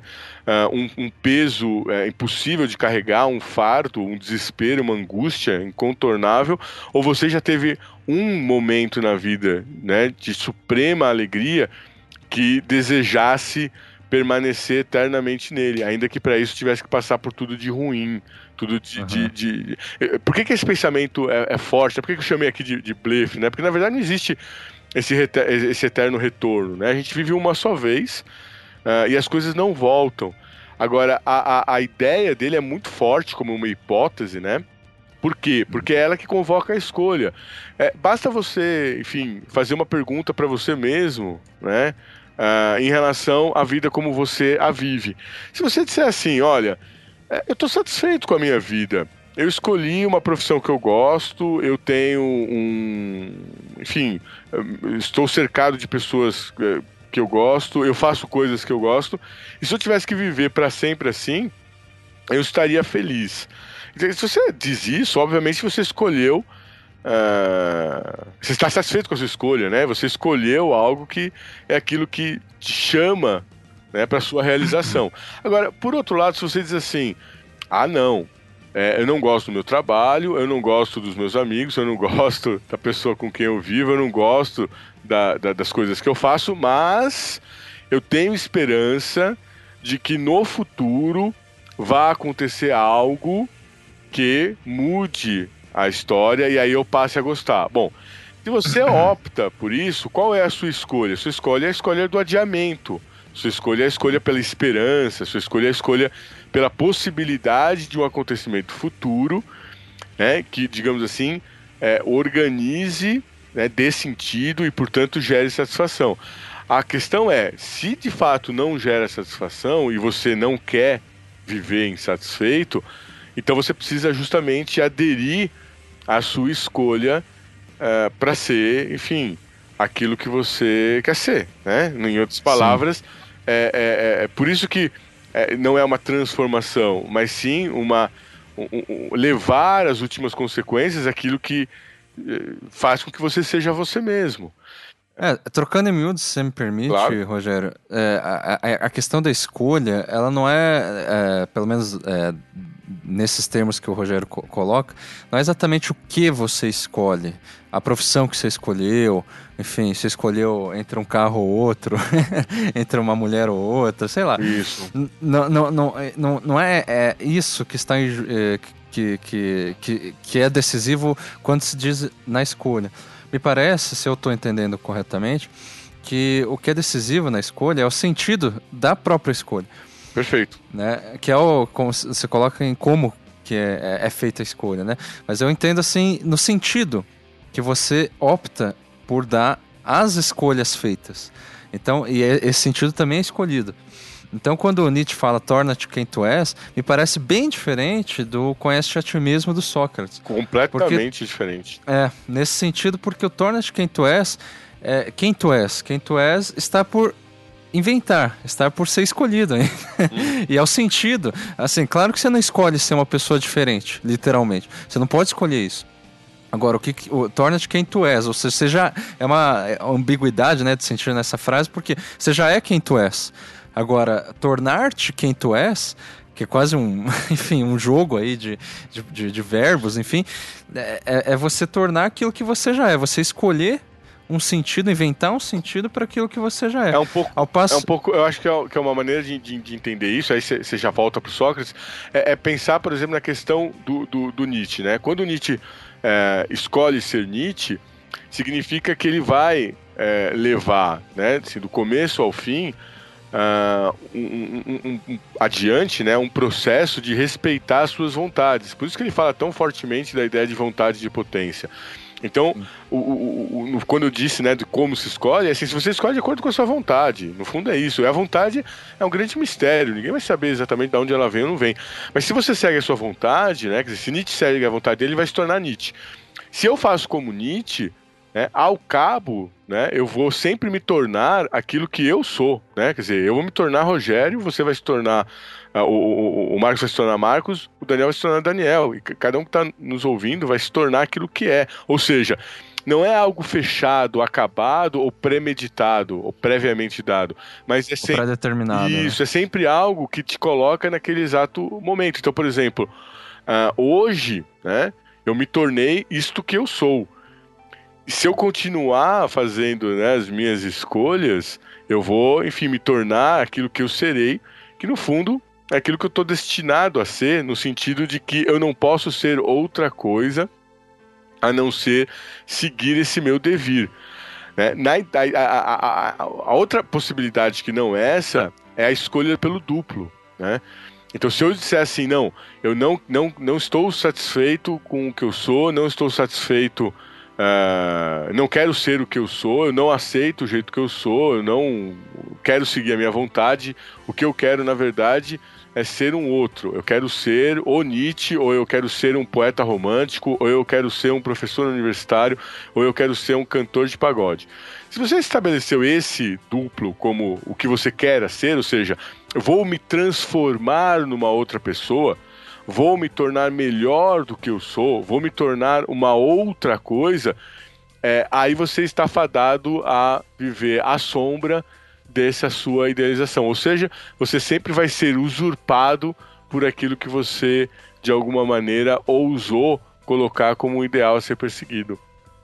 É, e, e, pode combinar nisso, voltando à questão do Sócrates, né? Quando ele diz conhece a ti mesmo, eu, é, claramente ele está dizendo, bom, o ti mesmo que há para ser conhecido já está previamente dado. Em certa medida está mesmo, né? Mas assim, quando ele conhece a ti mesmo, essa questão, bom, então é para ser, é, é, eu preciso conhecer quem eu deveria ser. E ainda não consegui me tornar. Ou mesmo a ideia né? de que seja possível. é, eu acho que, que, que a, é, é, a ideia de que é possível conhecer. E no fundo, é, eu não tenho como, como efetivamente me conhecer. Se eu olho muito de perto, se eu paro para me investigar, é muito provável que eu trave, pare, congele e não saia do lugar. Uhum.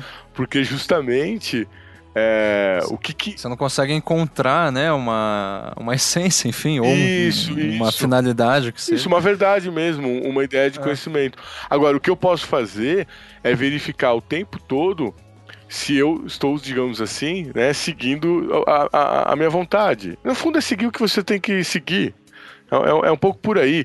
Se você pensar, por exemplo, uh, eu me recordo uma vez, numa roda de conversa, isso estava, estávamos em 2012, né, e o ano ia acabar, o mundo ia acabar. Eu acho que acabou mesmo. Né? acho, acho que. Aqui já é o eterno retorno já. Caver, caverna do Dragão, Caverna do Dragão, sabe? Estamos presos. Isso, o mundo acabou e nós estamos presos aqui. Mas, brincadeiras à parte, nessa roda de conversa que nós estávamos, uh, as pessoas né, perguntaram: bom, se o mundo acabar, né? Se o mundo fosse realmente acabar, o que você faria? E aí cada um ia dando uma, uma, uma, uma questão, faria isso, faria aquilo, faria aquilo. Aí eu me recordo que uma colega disse assim: Ah, eu iria viajar pelo mundo inteiro. E aí quando ela disse isso, eu virei para ela e disse assim: Mas você pode fazer isso? E aí ela... Sem que o mundo acabe, né? Sem que o mundo acabe, né? Eu falo, bom, você pode fazer isso, nós podemos fazer isso. É, é possível, é, enfim, você juntar o que você tem de recursos, porque ela tinha dito isso, né? Eu venderia tudo que eu tenho e iria viajar. Eu falei, mas é possível fazer isso. Você pode é, utilizar tudo que você tem de recurso é, e, e seguir a vida, né? Agora, o preço a pagar por isso é alto, né? Agora, me parece mais alto ainda o preço a pagar pela frustração de não fazer isso. E é interessante que essa colega pouco depois entrou numa crise depressiva altamente. Puta merda, hein? né? Que eu não é. sei se, se ela tivesse. Se a culpa é sua. Não, não, não, imagina. Mas eu não sei se ela tivesse, por exemplo, vendido tudo e ido viajar, se ela teria isso. Porque no fundo me parece que. É, ela ficou assustada, né, quando eu coloquei essa questão nitiana mesmo. Tipo, você pode fazer. Se você tem, se essa é a sua vontade, você pode seguir a sua vontade. Agora, é claro, você vai arcar as consequências, inevitavelmente, mas é, você arca as consequências também de não seguir as suas vontades, né? A, a questão é, é, saber se você aprova ou não essa, essa sua vontade. Porque no fundo, é, é, óbvio, ninguém vai ser completamente maluco a ponto de vender tudo, é, sair viajando e, e, e, e, não ter depois nenhuma possibilidade de, de, retorno. Mas você pode, por exemplo, tirar um, um, umas férias e, uh, por exemplo, se você uh, tem um, um, carro, você pode, sabe, andar sem carro e, e andar de bicicleta e fazer, transformar o seu carro numa viagem que você sempre sonhou em fazer. Ou você pode, enfim, a, a pegar a mochila, sair absolutamente sem recurso nenhum e ir de, de é, carona em carona, enfim, fazendo pequenos trabalhos aqui e ali, ganhando uns troquinhos para viajar e passar um, dois, três anos viajando. Quer dizer, eu estou dando exemplos aqui mais concretos só para não ficar algo muito abstrato. O que eu quero dizer é que nesses momentos-chave você expressa uma vontade e quase sempre é, essa vontade ela é factível de ser feita hoje, agora, nesse exato momento. É, você não precisa esperar que, que, que, sabe que o mundo acabe para você fazer aquilo que você quer. No fundo é essa questão que se coloca em perspectiva. Agora, o que eu observo é que são poucas as pessoas fortes o suficiente para bancar as suas escolhas. É, que na verdade é bancar o sentido delas, né? o sentido que é dado isso, a elas, né? isso. né? Porque pode ser, por exemplo, ah, via, viajar pelo ao redor do mundo. Isso pode ser tipo a coisa mais feliz, enfim, é, mais prazerosa para alguém, para mim não significa nada. Sim. É, ou, ou, seja, por isso que eu, eu, eu, eu, retomo, eu acho interessante retomar, é, que a escolha tem a ver com o sentido dado à escolha. Isso. Em um sentido, na verdade, que como que você. Não só um sentido de. Por exemplo, voltando à questão da educação, eu posso escolher aprender determinado sentido e mesmo sem crença.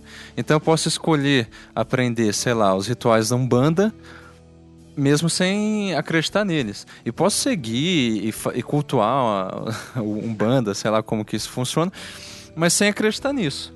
E o que eu acho interessante é que também é, é, nesse processo de, de escolhas sem, é, de, de, de, sentidos, sem necessariamente uma adesão com crença, né, uma adesão sem crença, enfim, é, eu posso escolher também desaprendizar algumas coisas. Né? É, um exemplo, por exemplo, é, assim, é, se a gente é, vê um filme, né? eu posso aprender alguma coisa com o filme, né? sei lá, e tomar isso para minha vida, uma lição de vida no filme, e também posso desaprender alguma coisa com ele. Né? Ou posso nenhum nem outro, posso, ah, esse filme não foi nada para mim. É, isso também depende um pouco da disposição que eu tenho é, de interpretar, enfim, e de tentar assimilar alguma coisa.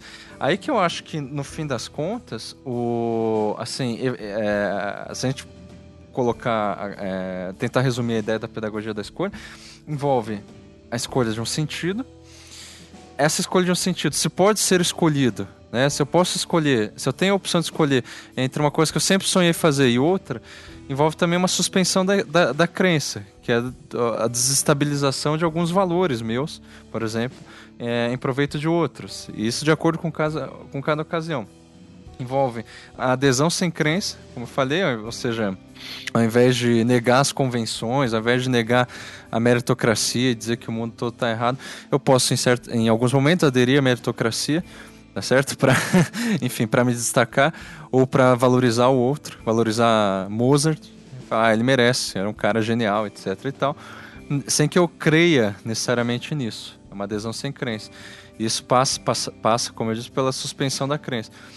É... Agora, a escolha do sentido, que eu acho que é isso que o Rogério está, no fim das contas, tentando esclarecer, ela, na verdade, é, tem a ver, ela é indissociável da escolha da aprovação da vida, no fim das contas.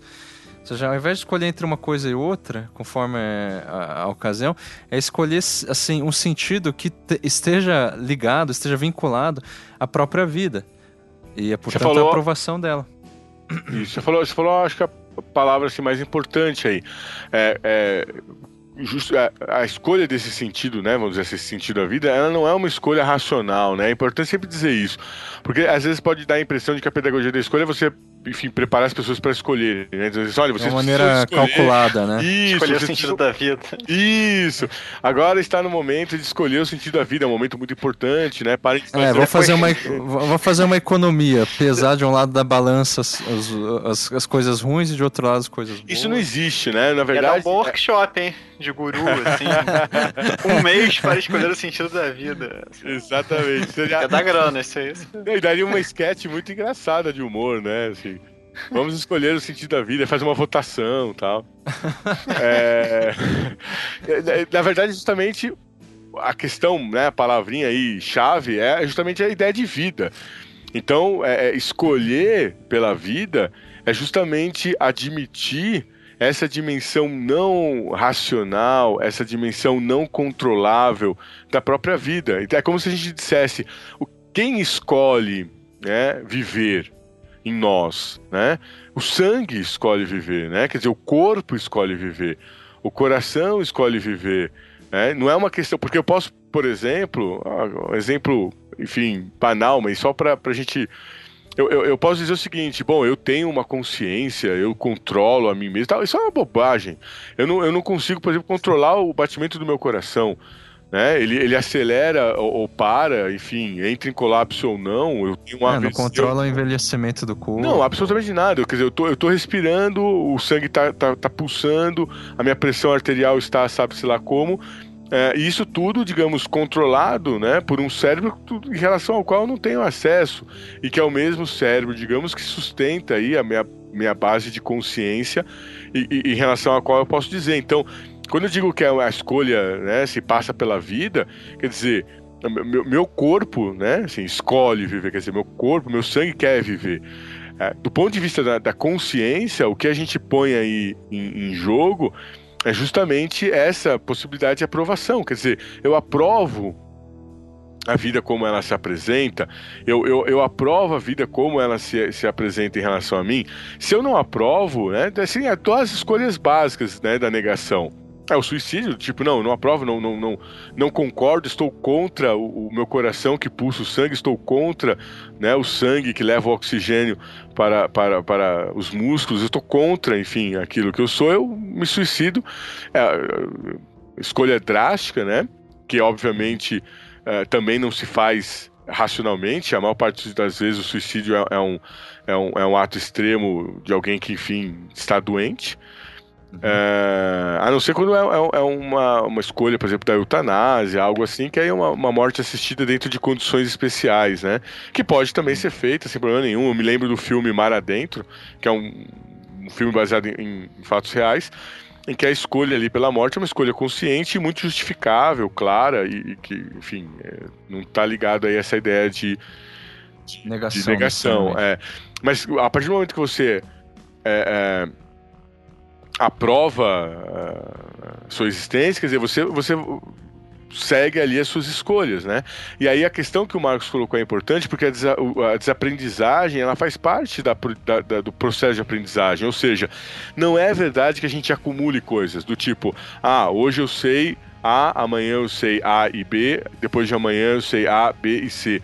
Mas muitas vezes, é, quando eu chego a A, eu elimino a possibilidade de B. Né?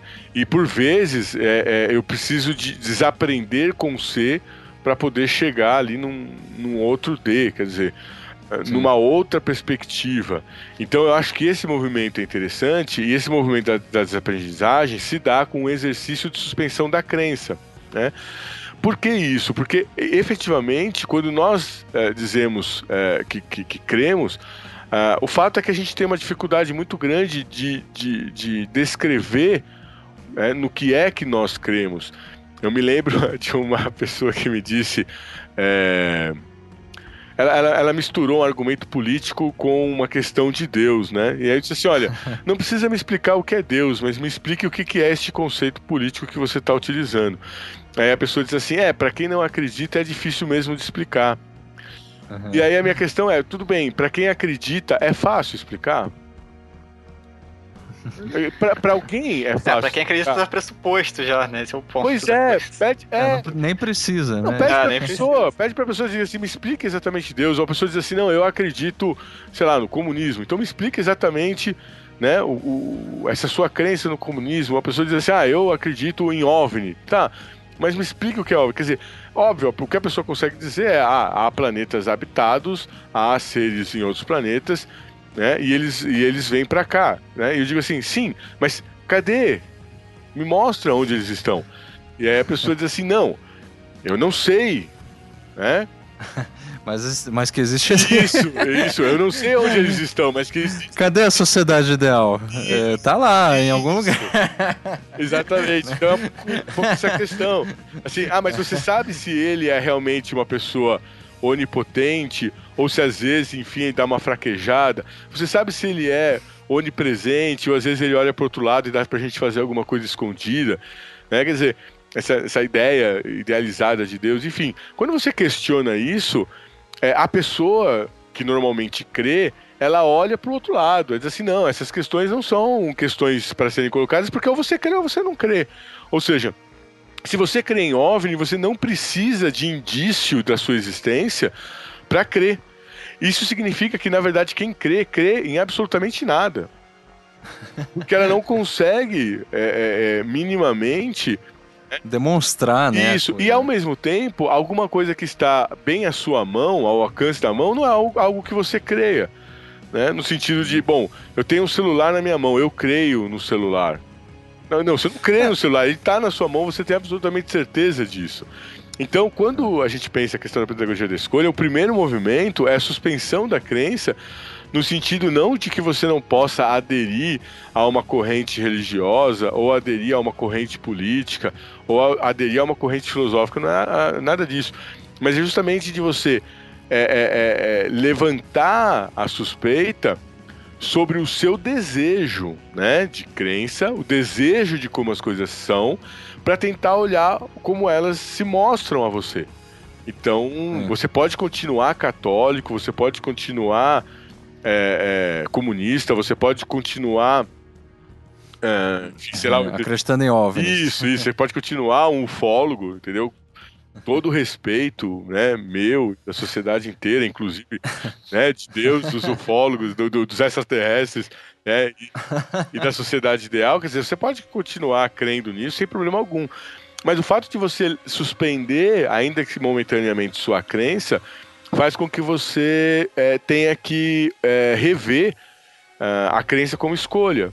E é o que você falou sobre o sentido. É essa a sua escolha é nisso que você resolve apostar.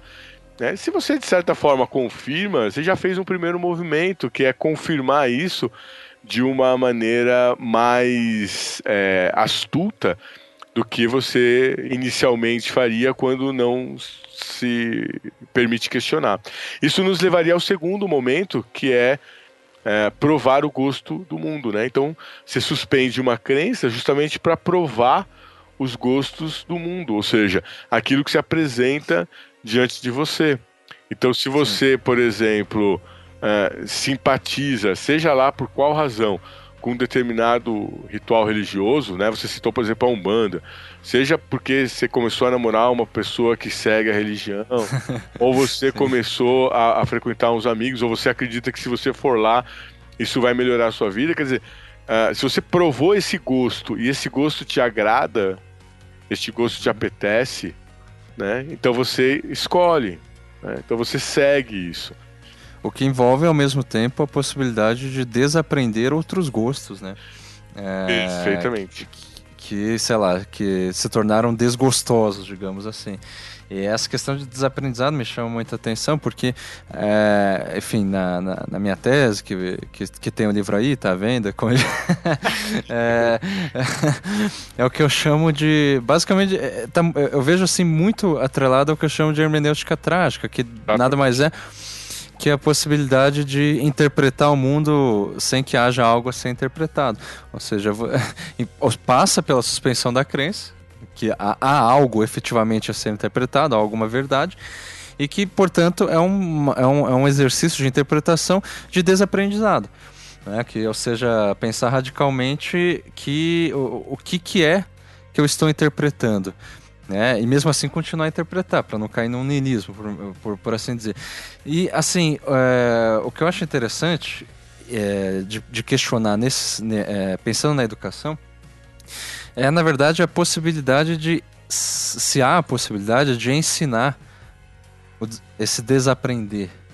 Porque me parece que toda a educação, como a gente dizia no início, e, e mais especificamente a educação institucional, ela é pautada é, na crença numa verdade. Ela não, Correto. assim, é, é, impensável na sociedade ocidental, etc e tal, é uma educação que não haja uma verdade a ser seguida, mesmo no caso do, da ciência ou do aprendizado científico, que até admite o recurso da dúvida, né? Só que não, se, não, não admite que se duvide da própria verdade que por meio da dúvida é construída. Né? Ou seja, é, a escola, a educação até admite é, que haja a possibilidade de você duvidar de um conhecimento dado mas que o resultado dessa dúvida aprimore esse conhecimento dado, né, é, e, e, é, para que esse, ele possa ser seguido. Portanto, ainda a crença implícita ali de fundo numa verdade. Ainda que essa verdade seja construída. Correto, correto. né? É, é por isso que é método, né? num arcabouço que está sempre valendo por trás das verdades, como se fosse. Pois é, exatamente. Uma dinâmica, uma ordem. É, é uma dinâmica de como que se, que se dá a verdade. Né? Mas, é, ou seja, não é uma suspensão da crença, não envolve um, o, o, desaprendizado no sentido mais radical da coisa. E, portanto, é, impossibilita a questão da escolha é, radical, né? Ou seja, eu posso escolher o sentido da minha vida, por quê? Porque não há um sentido dado. Esse é o, é o espírito da hermenêutica trágica, eu é, diria. É, por né? isso que eu concordo inteiramente com vocês. Eu acho que a, a a ideia da escola é, é, se pautar por uma visão científica, então a verdade está naquilo que a ciência comprova. Uh, se pautar também numa verdade, por exemplo, uh, da sociedade dada. Então, uh, se a gente pensar para os gregos ou para os arist uh, aristocratas, né? A, a, pior coisa era trabalhar. Trabalhar para os gregos é coisa de escravo, né? Para os aristocratas, enfim, é coisa de, de, de camponês, de, de artesão né? De artista. É, é, é não, não, não condiz ali com, com, com essa noção, né? Que é claro, a gente condena, obviamente, hoje. Mas, por outro lado, a ideia que se tem hoje é que é impossível pensar a vida uh, a, a, não ser pelo trabalho. Então, a, o trabalho é algo extremamente fatal, né? Uma pessoa desempregada é uma pessoa inútil, que não serve para nada, que não... Né? Uhum. Enfim, não, não, fica, fica quase como fora né, do, do, do circuito da sociedade, né, do circuito da existência. Tal. Então é uma, uma visão bastante dura a, a, a que torna o trabalho como algo fatal. E eu não estou dizendo, por exemplo, que não seja importante trabalhar. Eu diria que a maior parte do tempo eu passo trabalhando. É, e que eu, a questão é que assim, eu faço um trabalho que eu gosto. Talvez eu tenha que fazer 50% do tempo atividades que não sejam as que, aquelas que, enfim, me realizam. Mas eu tenho outros 50% para poder fazer algo uh, que é, enfim, que eu gosto de fazer, o que eu quero fazer, o que eu tenho vontade de fazer, e de certa, de certa forma é, reitera a minha escolha. Né? Então eu, eu acho isso é, algo relevante. Né? Uhum. Que não, não, é, não é a escolha da profissão, mas enfim, é a escolha de como você adere ou não à vida. Por isso que é, suspensão da crença é um exercício né, que pode ser feito no sentido de questionar a, a, aquilo que, que, que você crê e, portanto, poder desaprender algumas coisas. Né? Eu me uhum. lembro, por exemplo, do movimento muito interessante que alguns alunos faziam ao entrar na faculdade. Trabalhei numa faculdade particular e tinha um grupo de alunos que, que, que, cuja família, cuja, cujo histórico não, não, não continha né, ninguém que tivesse, nenhum ancestral que tivesse feito curso superior, por exemplo.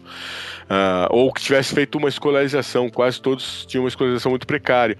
Então a visão de mundo era muito calcada na, na, na, no aspecto religioso, porque eles não frequentavam escolas, ou seja, não tinham uma visão mais voltada para a ciência, e é, é, seguiam puramente o que o pastor dizia. É, e, e esses, esses, alunos entravam na faculdade, passavam a ter contato com, com outro universo, assistia a aula, enfim, ouvia a gente questionar uma série de, de, de, de elementos, passava a viver com outras pessoas e outras práticas, e iam mudando as suas crenças, não de uma hora para outra. Ninguém chegava e dizia assim: "Ah, escolhi agora, não vou mais crer". Mas elas começavam a questionar, ou seja, suspender alguns pontos da crença, ou seja, ah, eu não acho que, por exemplo, fazer sexo é, sem estar casado é pecado. Eu acho que isso pode ser uma prática é, aceitável, por exemplo. Uhum. E passavam a mudar algumas convicções. É, e a gente nunca sabe para onde isso vai. Porque efetivamente não importa. Porque, voltando à questão, a crença é sempre crença em nada. Então você, você mudar a sua crença, ou suspender a sua crença, ou, ou reiterar a sua crença, é um movimento interessante, uh, mas o problema anterior é que você pode crer no que for, você sempre crê em nada. A mesma coisa se a gente acreditar na, na, na ciência e achar que a ciência, por exemplo, vai nos salvar. Ou mesmo, né, num rol da, da, da, pedagogia da escolha, acreditar, por exemplo, que, é, ah, eu acredito que, eu tenho a crença de que a escolha é o resultado para a pessoa se dar bem, ou para a pessoa ser feliz, ou para a pessoa se libertar, ou para a pessoa se realizar. Claro que também não é verdade, né? Mas ela é um exercício que permite uh, colocar à prova né, a, a sua própria vontade. E no fundo, é, é, é, ela é extremamente válida se você, por exemplo, para de adiar aquilo que você quer fazer e assume né, com todas as suas forças aquilo que você efetivamente quer fazer. E é aí que eu acho que entra a vontade de potência, né? Que a gente falava do Nietzsche, quer dizer, se você tem uhum. ali condições de afirmar a sua vida, né? Uh, uma outra palavra, um outro termo, um outro conceito poderia ser o amor fati, né? o amor pela paixão, pelo acontecimento, pelas coisas que se passam. Então, se você tem esse amor, né, uh, pela sua vida, pelas coisas que acontecem, né, quer dizer, pouco importa, o que vem tá bem-vindo porque você está vivo, né? E essa é a única certeza que você tem. Por isso que a suspensão da crença, na verdade, é um exercício que você faz justamente para saber se você pode olhar para o mundo sem essas travas é, anteriormente dadas. Por exemplo, a ideia de verdade, a ideia de conhecimento, a ideia uhum. de é, uma vida depois da morte, de uma recompensa, de um mérito, de um valor, o que quer que seja. É. Quando você prova o gosto do mundo, é justamente reforçar a ideia de que não é uma escolha racional, mas que é uma escolha, digamos, que é dada pelo, pela sensibilidade, portanto, é uma escolha do corpo. Né? É, é, eu estou invertendo aqui Platão, né? não é a escolha da, da, da, inteligência, mas é a escolha do sensível. Então, eu escolho isso porque isto me agrada, né? isto me faz bem, isso né, assim, me anima, me dá ânimo, me dá força, né? me torna ocasião, mais né, vivo. Né? Isso. E aí é. é. que entra o terceiro elemento da pedagogia da escolha, que ele é bastante importante, porque aí sim é o momento que você organiza esses seus gostos e essas suas é, desaprendizagens num itinerário, que é onde culmina a pedagogia da escolha, que é um itinerário de formação. Uhum. Ou seja, quando eu ponho em perspectiva uh, a minha trajetória. Os pontos... Que é equivalente à vida como obra de arte. Isso. Mais ou menos. Isso, os da... pontos que me trouxeram até aqui. Quais foram as estratégias, as escolhas. Ah, uhum. se eu pensar, por exemplo, se eu olho para minha vida e penso nos meus erros, todos os meus erros, na verdade, nunca foram erros. Foram sempre incapacidades de fazer de outro jeito do que aquele que eu fiz. Sim. Talvez hoje eu consiga fazer coisas que antes eu não conseguisse fazer. Mas é, ou então eu... você está olhando agora sendo outro e se arrependendo, né? Como daquilo que você agora considera erro, mas que. Isso, perfeito. Isso também é um itinerário possível. Né? Isso, isso, é um itinerário possível. É, é porque no fundo eu quero chamar atenção para essa ideia de itinerário de formação. É, é, é, é, olhar com uma certa clareza, não por essa perspectiva, né, como o Daniel falou assim, de, de arrependimento ou erro, né? Então, assim, não, não olhar necessariamente e falar assim, ah, foi um erro, mas sim foi algo que era, era impossível ter feito de uma outra maneira, porque era a maneira como, como, enfim, naquele momento eu pude fazer. Sim. Né? E aí isso tira, por exemplo, a ideia de que haja uma culpa ou uma uhum. responsabilidade. Porque no fundo as coisas vão aparecendo, a vida vai, vai surgindo e você vai, vai fazendo as suas escolhas né, que, que podem ser motivadas. Eu acho que no fundo é essa questão, por isso que a gente volta ao como. É, faz as suas coisas que elas podem ser motivadas, por exemplo, é, pelo seu gosto, sim, pela sua vontade, pela sua força, ou elas podem ser motivadas por uma crença que foi inculcada em relação a um determinado, a um determinado momento da sua vida e que você usa até hoje para balizar as coisas que aparecem. Sim. Né? Que esse é o grande problema da crença. Por exemplo, você toma algo como verdade. E aí você passa a olhar o mundo dentro dessa chave do que julga verdadeiro. Por exemplo, em termos políticos, né, o que a gente observa hoje em dia é um anacronismo brutal, porque as pessoas não estão conseguindo ler, ou seja, entender o que está se passando politicamente. Então elas tentam enquadrar em rótulos. Então, por exemplo, falar em, em, em, é, em ah, vão transformar o Brasil em Cuba, por exemplo. Isso é uma das coisas mais idiotas que eu já ouvi. É, dizer, por exemplo, que os comunistas querem tomar o poder é uma das coisas mais imbecis que eu ouvi é, recentemente, porque você não tem mais comunistas é, organizados em lugar nenhum. É, dizer também, de outro lado, que os fascistas estão querendo tomar o poder é uma grande bobagem, porque entre a, a, a, esquerda petista e a direita que representaria o PSDB ou o PMDB, uh, você tem um, um, é, graus próximos. Né? E entre o comunismo, que estaria ali num, numa extrema esquerda, com um fascismo, digamos assim, numa extrema direita, uh, também não, não, não, não, não bate. E também a ideia de que o fascismo é de direita, né? A gente não pode esquecer que o, nazismo, o nazi, né, o nacional, o nacional socialismo, né, que é o nazismo, ele juntava o que tinha, digamos, de melhor e pior, né, depende do, do, do ponto de vista que você observa, mas vamos dizer, né, que, você, que eles observavam do, do, do, o que havia de pior entre a, a esquerda e a direita. Uhum. E ele utiliza mecanismos das duas, uh, digamos, é, bases ideológicas para se conformar. Sim. Agora, algo que é lá da Revolução Francesa, né, tem 200 anos de história. Você não pode olhar para hoje querendo rotular a partir dessas crenças, que no fundo se mostram sempre crenças muito é, suspeitas, né? Porque efetivamente ninguém tem como garantir nenhuma das duas, né? como uma verdade. Por isso que eu concordo inteiramente com você.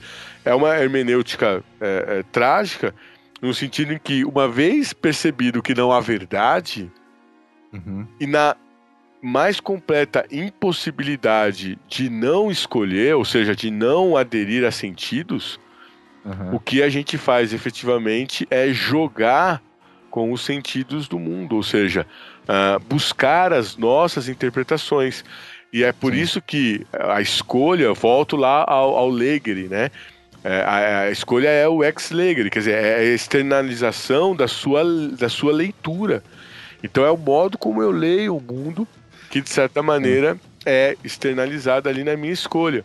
Isso não é necessariamente uma questão meramente de cálculo, mas eu acho que é uma questão de jogo. Quando você joga, você joga, enfim, é, integralmente, né?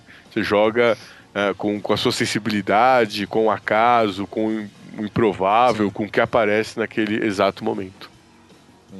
Isso me conduz, eu acho, para uma questão final, era que eu queria fazer, é, para a gente finalizar esse papo, que na verdade poderia, né, a gente poderia ir longe.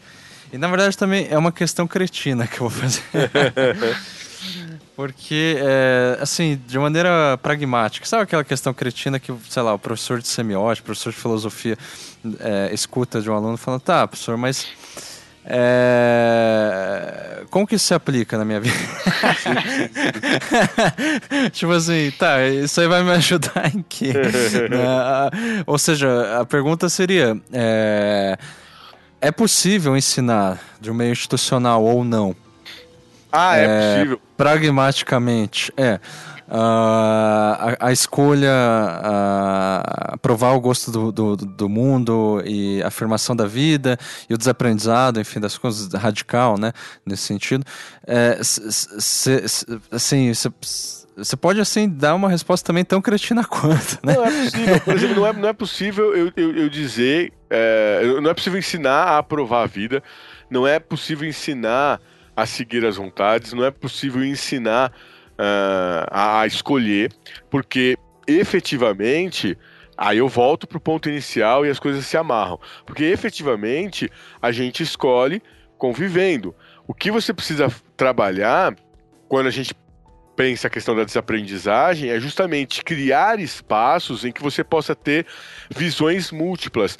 Então, de uma maneira muito rápida, uh, o que, que a escola faz? A escola vai lá e diz o seguinte: olha, leia esse texto. A pessoa lê o texto.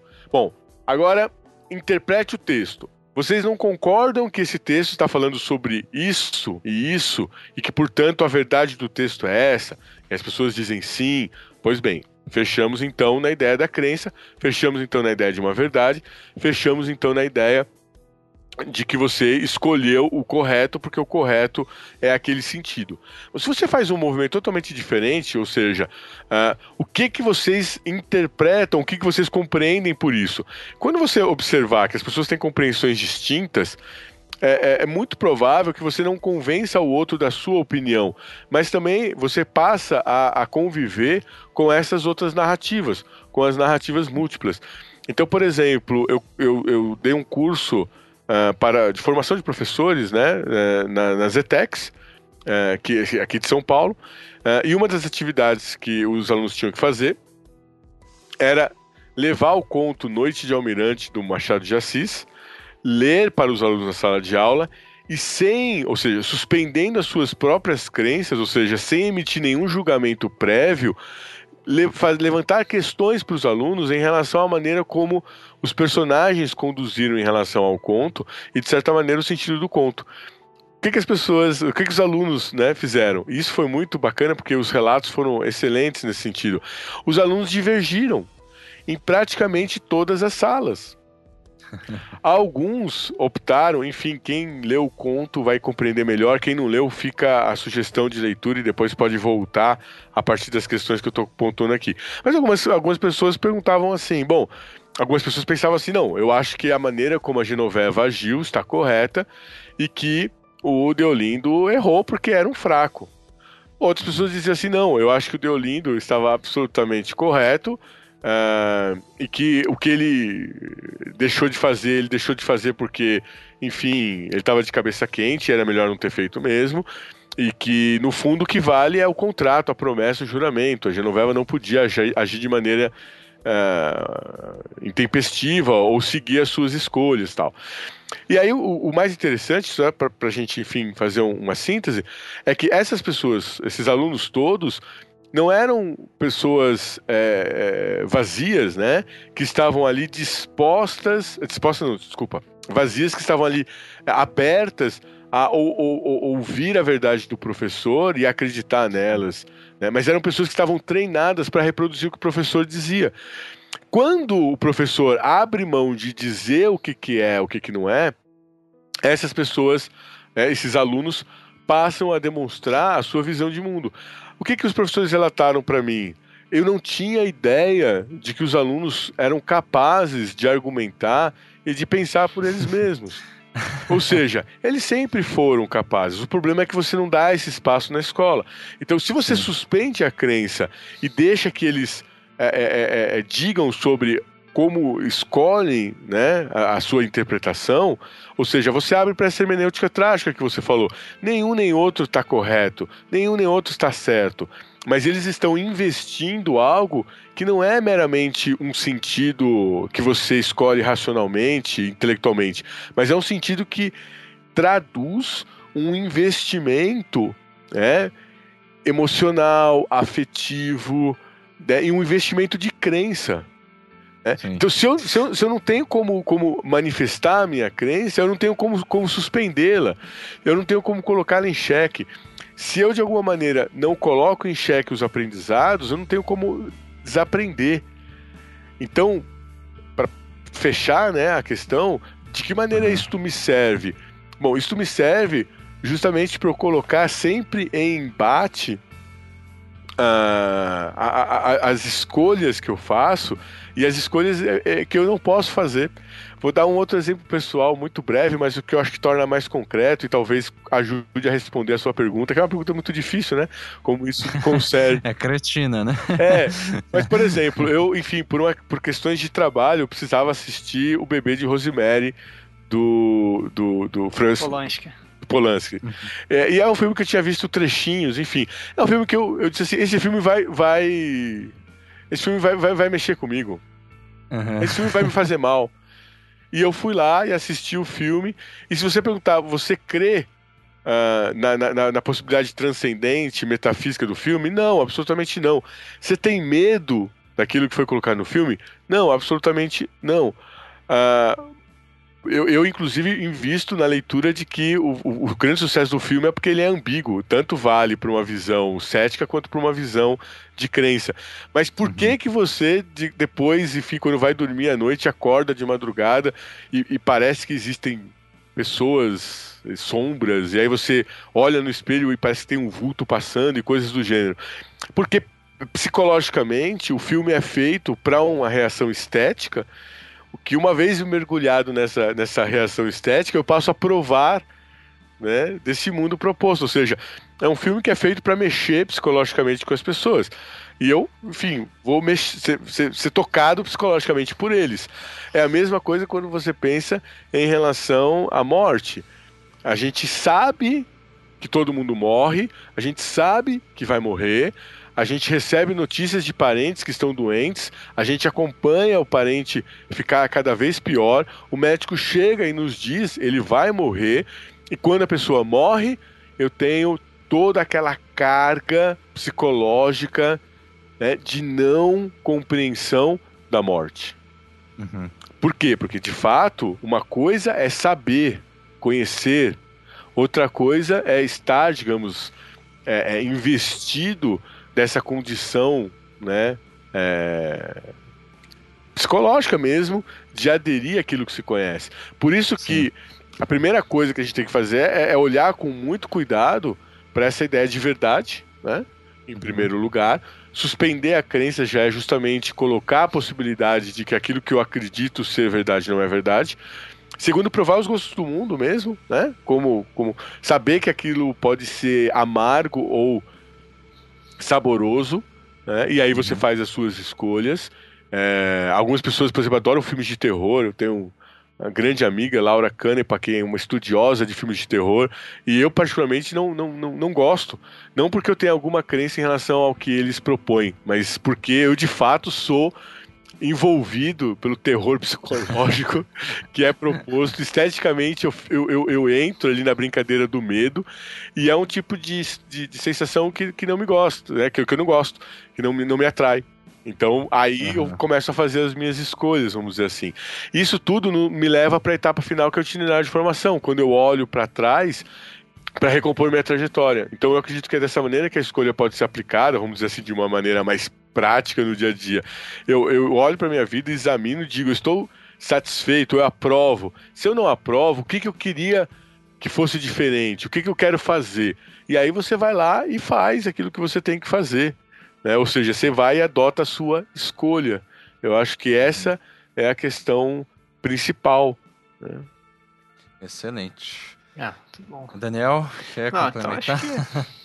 Não, acho que, acho que é isso. Acho que ficou bem, a gente foi passando por vários, é, várias facetas né, disso que a gente está chamando, de que o Rogério está chamando de pedagogia Isso. da escolha. E ficou bem explicado, me parece, assim, Sim. mesmo com a sua pergunta cretina no final. é. Não, foi uma brincadeira, assim, Não, obviamente. Só de. Claro. Só pra. Mas acho que é. foi, foi ótimo. O Rogério ficou bem, bem explicado, assim, sua proposta ficou Sim. bem clara. Rogério, eu agradeço de novo, enfim, por ceder seu tempo e, enfim, tentar explicar aí pra gente. É uma questão que eu, eu sempre digo que eu acho que é, assim como o próprio. É, eu, eu acho assim complicado essa questão de se é possível ensinar toda essa proposta, né? De tal forma que você a, a, até agora é, tentou nos ensinar isso, tá certo? tá certo. e assim, é, pode ser que, ah, eu não entendi nada vamos supor. Né? Então, ah, então não é possível ensinar. Agora, eu, Marcos Beccari, por conviver com o Rogério, então eu, já, eu, eu entendi, porque eu aprendi isso por meio de um itinerário de formação que eu já acompanho o Rogério. Então, é, ao mesmo tempo, é possível, né? Eu, eu sou prova disso. e ao mesmo tempo, né, sei lá, no mínimo não é fácil. Eu, é. vou, eu, vou, eu vou explicar de uma maneira complicada. Não é possível ensinar, mas é possível aprender. Boa. Não, no fundo, no fundo é um pouco dessa ideia de que a gente tem a, a, a que ensinar alguma coisa a, a, outra pessoa. No fundo, é, o que a é, gente. Transmitir um conhecimento. É, é, né? Então, no fundo, o que, o que acontece é o seguinte: eu, eu preciso me autoformar. Né? Então, a ideia sim, sim. é que eu aprendo. o aprendizado é sempre algo que está na pessoa e não e, e, e é, não é, por exemplo, o resultado de, do ensino. É, eu acho que essa é, é, é, é, a grande chave. Do ponto de vista da instrução, é fácil instruir alguém. Eu digo assim, olha, você é, vira a chave no contato, você pisa no, no embreagem, você é, é, engata a primeira marcha e você passa a acelerar. E quando você dá essas instruções, isso é uma instrução, né? Então, é possível você ensinar uma pessoa, vamos dizer assim, é, a, a, a, utilizar o, o, os passos necessários para dirigir. Agora, quando é que a pessoa vai dizer assim, ah, aprendi a dirigir? Quando ela estiver dirigindo. Uhum. É, ela não é quando ela estiver engatando a marcha. Ela não diz assim, engatei a marcha, ah, aprendi a dirigir. Não. Quando ela estiver dirigindo, ela vai aprender. E ela não vai aprender, por exemplo, dando a primeira volta com o carro, nem a segunda, nem a décima ela vai ter um longo tempo em que num determinado momento vai dizer assim, opa, aprendi a dirigir. Que é como as crianças aprendem a andar de bicicleta. Né? Sim. Elas caem. Elas nem se dão conta, né, do momento isso, exato. Isso, isso, é dizer assim, aprendi. Então é um pouco isso. O que a gente faz muitas vezes é, é desestabilizar é, ideias, ah, ah, enfim, suspender crenças, possibilitar desaprendizagens. E aí, na convivência, a pessoa passa a fazer os seus próprios questionamentos e num processo muito longo, que é lento, né? Por isso que eu digo do itinerário de autoformação, né? Até melhor do que itinerário Sim. de formação, itinerário de autoformação. Quer dizer, eu preciso de tempo para ver o que mudou. É? Ninguém olha no espelho todos os dias e diz: Ah, hoje eu mudei em relação a ontem. A pessoa olha a foto. Nasceu um pelinho aqui. Né? Isso, a pessoa olha a foto de um ano, de dois anos, de três anos atrás e diz: Nossa, olha como eu mudei. Né? Então, quando a pessoa revê, por exemplo, as suas crenças, as suas práticas, o, o, que ela pensa, o que ela entende das coisas, ela vai percebendo a sua mudança. Um, um teste para isso, um exercício para isso, né? É, pegue um livro que você leu há algum tempo atrás e releia. Leia de novo. Né? De preferência o mesmo livro, né? Assim, o mesmo objeto físico. Porque quando você é, relê, você vai observar que alguma coisa mudou. Como é impossível que fisicamente o livro tenha se alterado, o que mudou é você. Uhum. O que mudou é você. E isso, digamos, é a melhor maneira de você compreender como se dão esses processos de escolha. Maravilha. Então, Bom, gente, então obrigado, Rogério. Vamos encerrar. É. Eu que agradeço. Obrigado mesmo, Rogério. É sempre um enorme prazer. queria parabenizá-los pelo trabalho que vocês realizam. Dizer que o, o resultado não é só dos comentários que aparecem, né, que são, enfim, importantes como, como retorno, mas inclusive das pessoas que me procuram depois para assistir aula como ouvinte. Eu Olha tenho aí. esse semestre dois ouvintes que vieram dos do, do Não Obstante e do Anticast também, né? Oh, do nosso amigo Ivan. então, pessoas que nos ouvem e que, enfim, acabam fazendo as suas escolhas. Sim, eles pedem sempre pra gente, Rogério, pra gente chamar, ah, cadê o programa com o Rogério e tal. É uma coisa constante. A gente só não chama é, sempre pra não enjoar também. Né? Tô brincando também, porque o Rogério é um pouquinho ocupado. Enfim. Mas eu agradeço, é sempre um prazer. E, e já tá combinado, eu volto para um, um próximo programa. Maravilha. Então é isso. Obrigado também, Daniel. Vamos dar um, um tchau coletivo. Tchau. Tchau, tchau, gente. Valeu.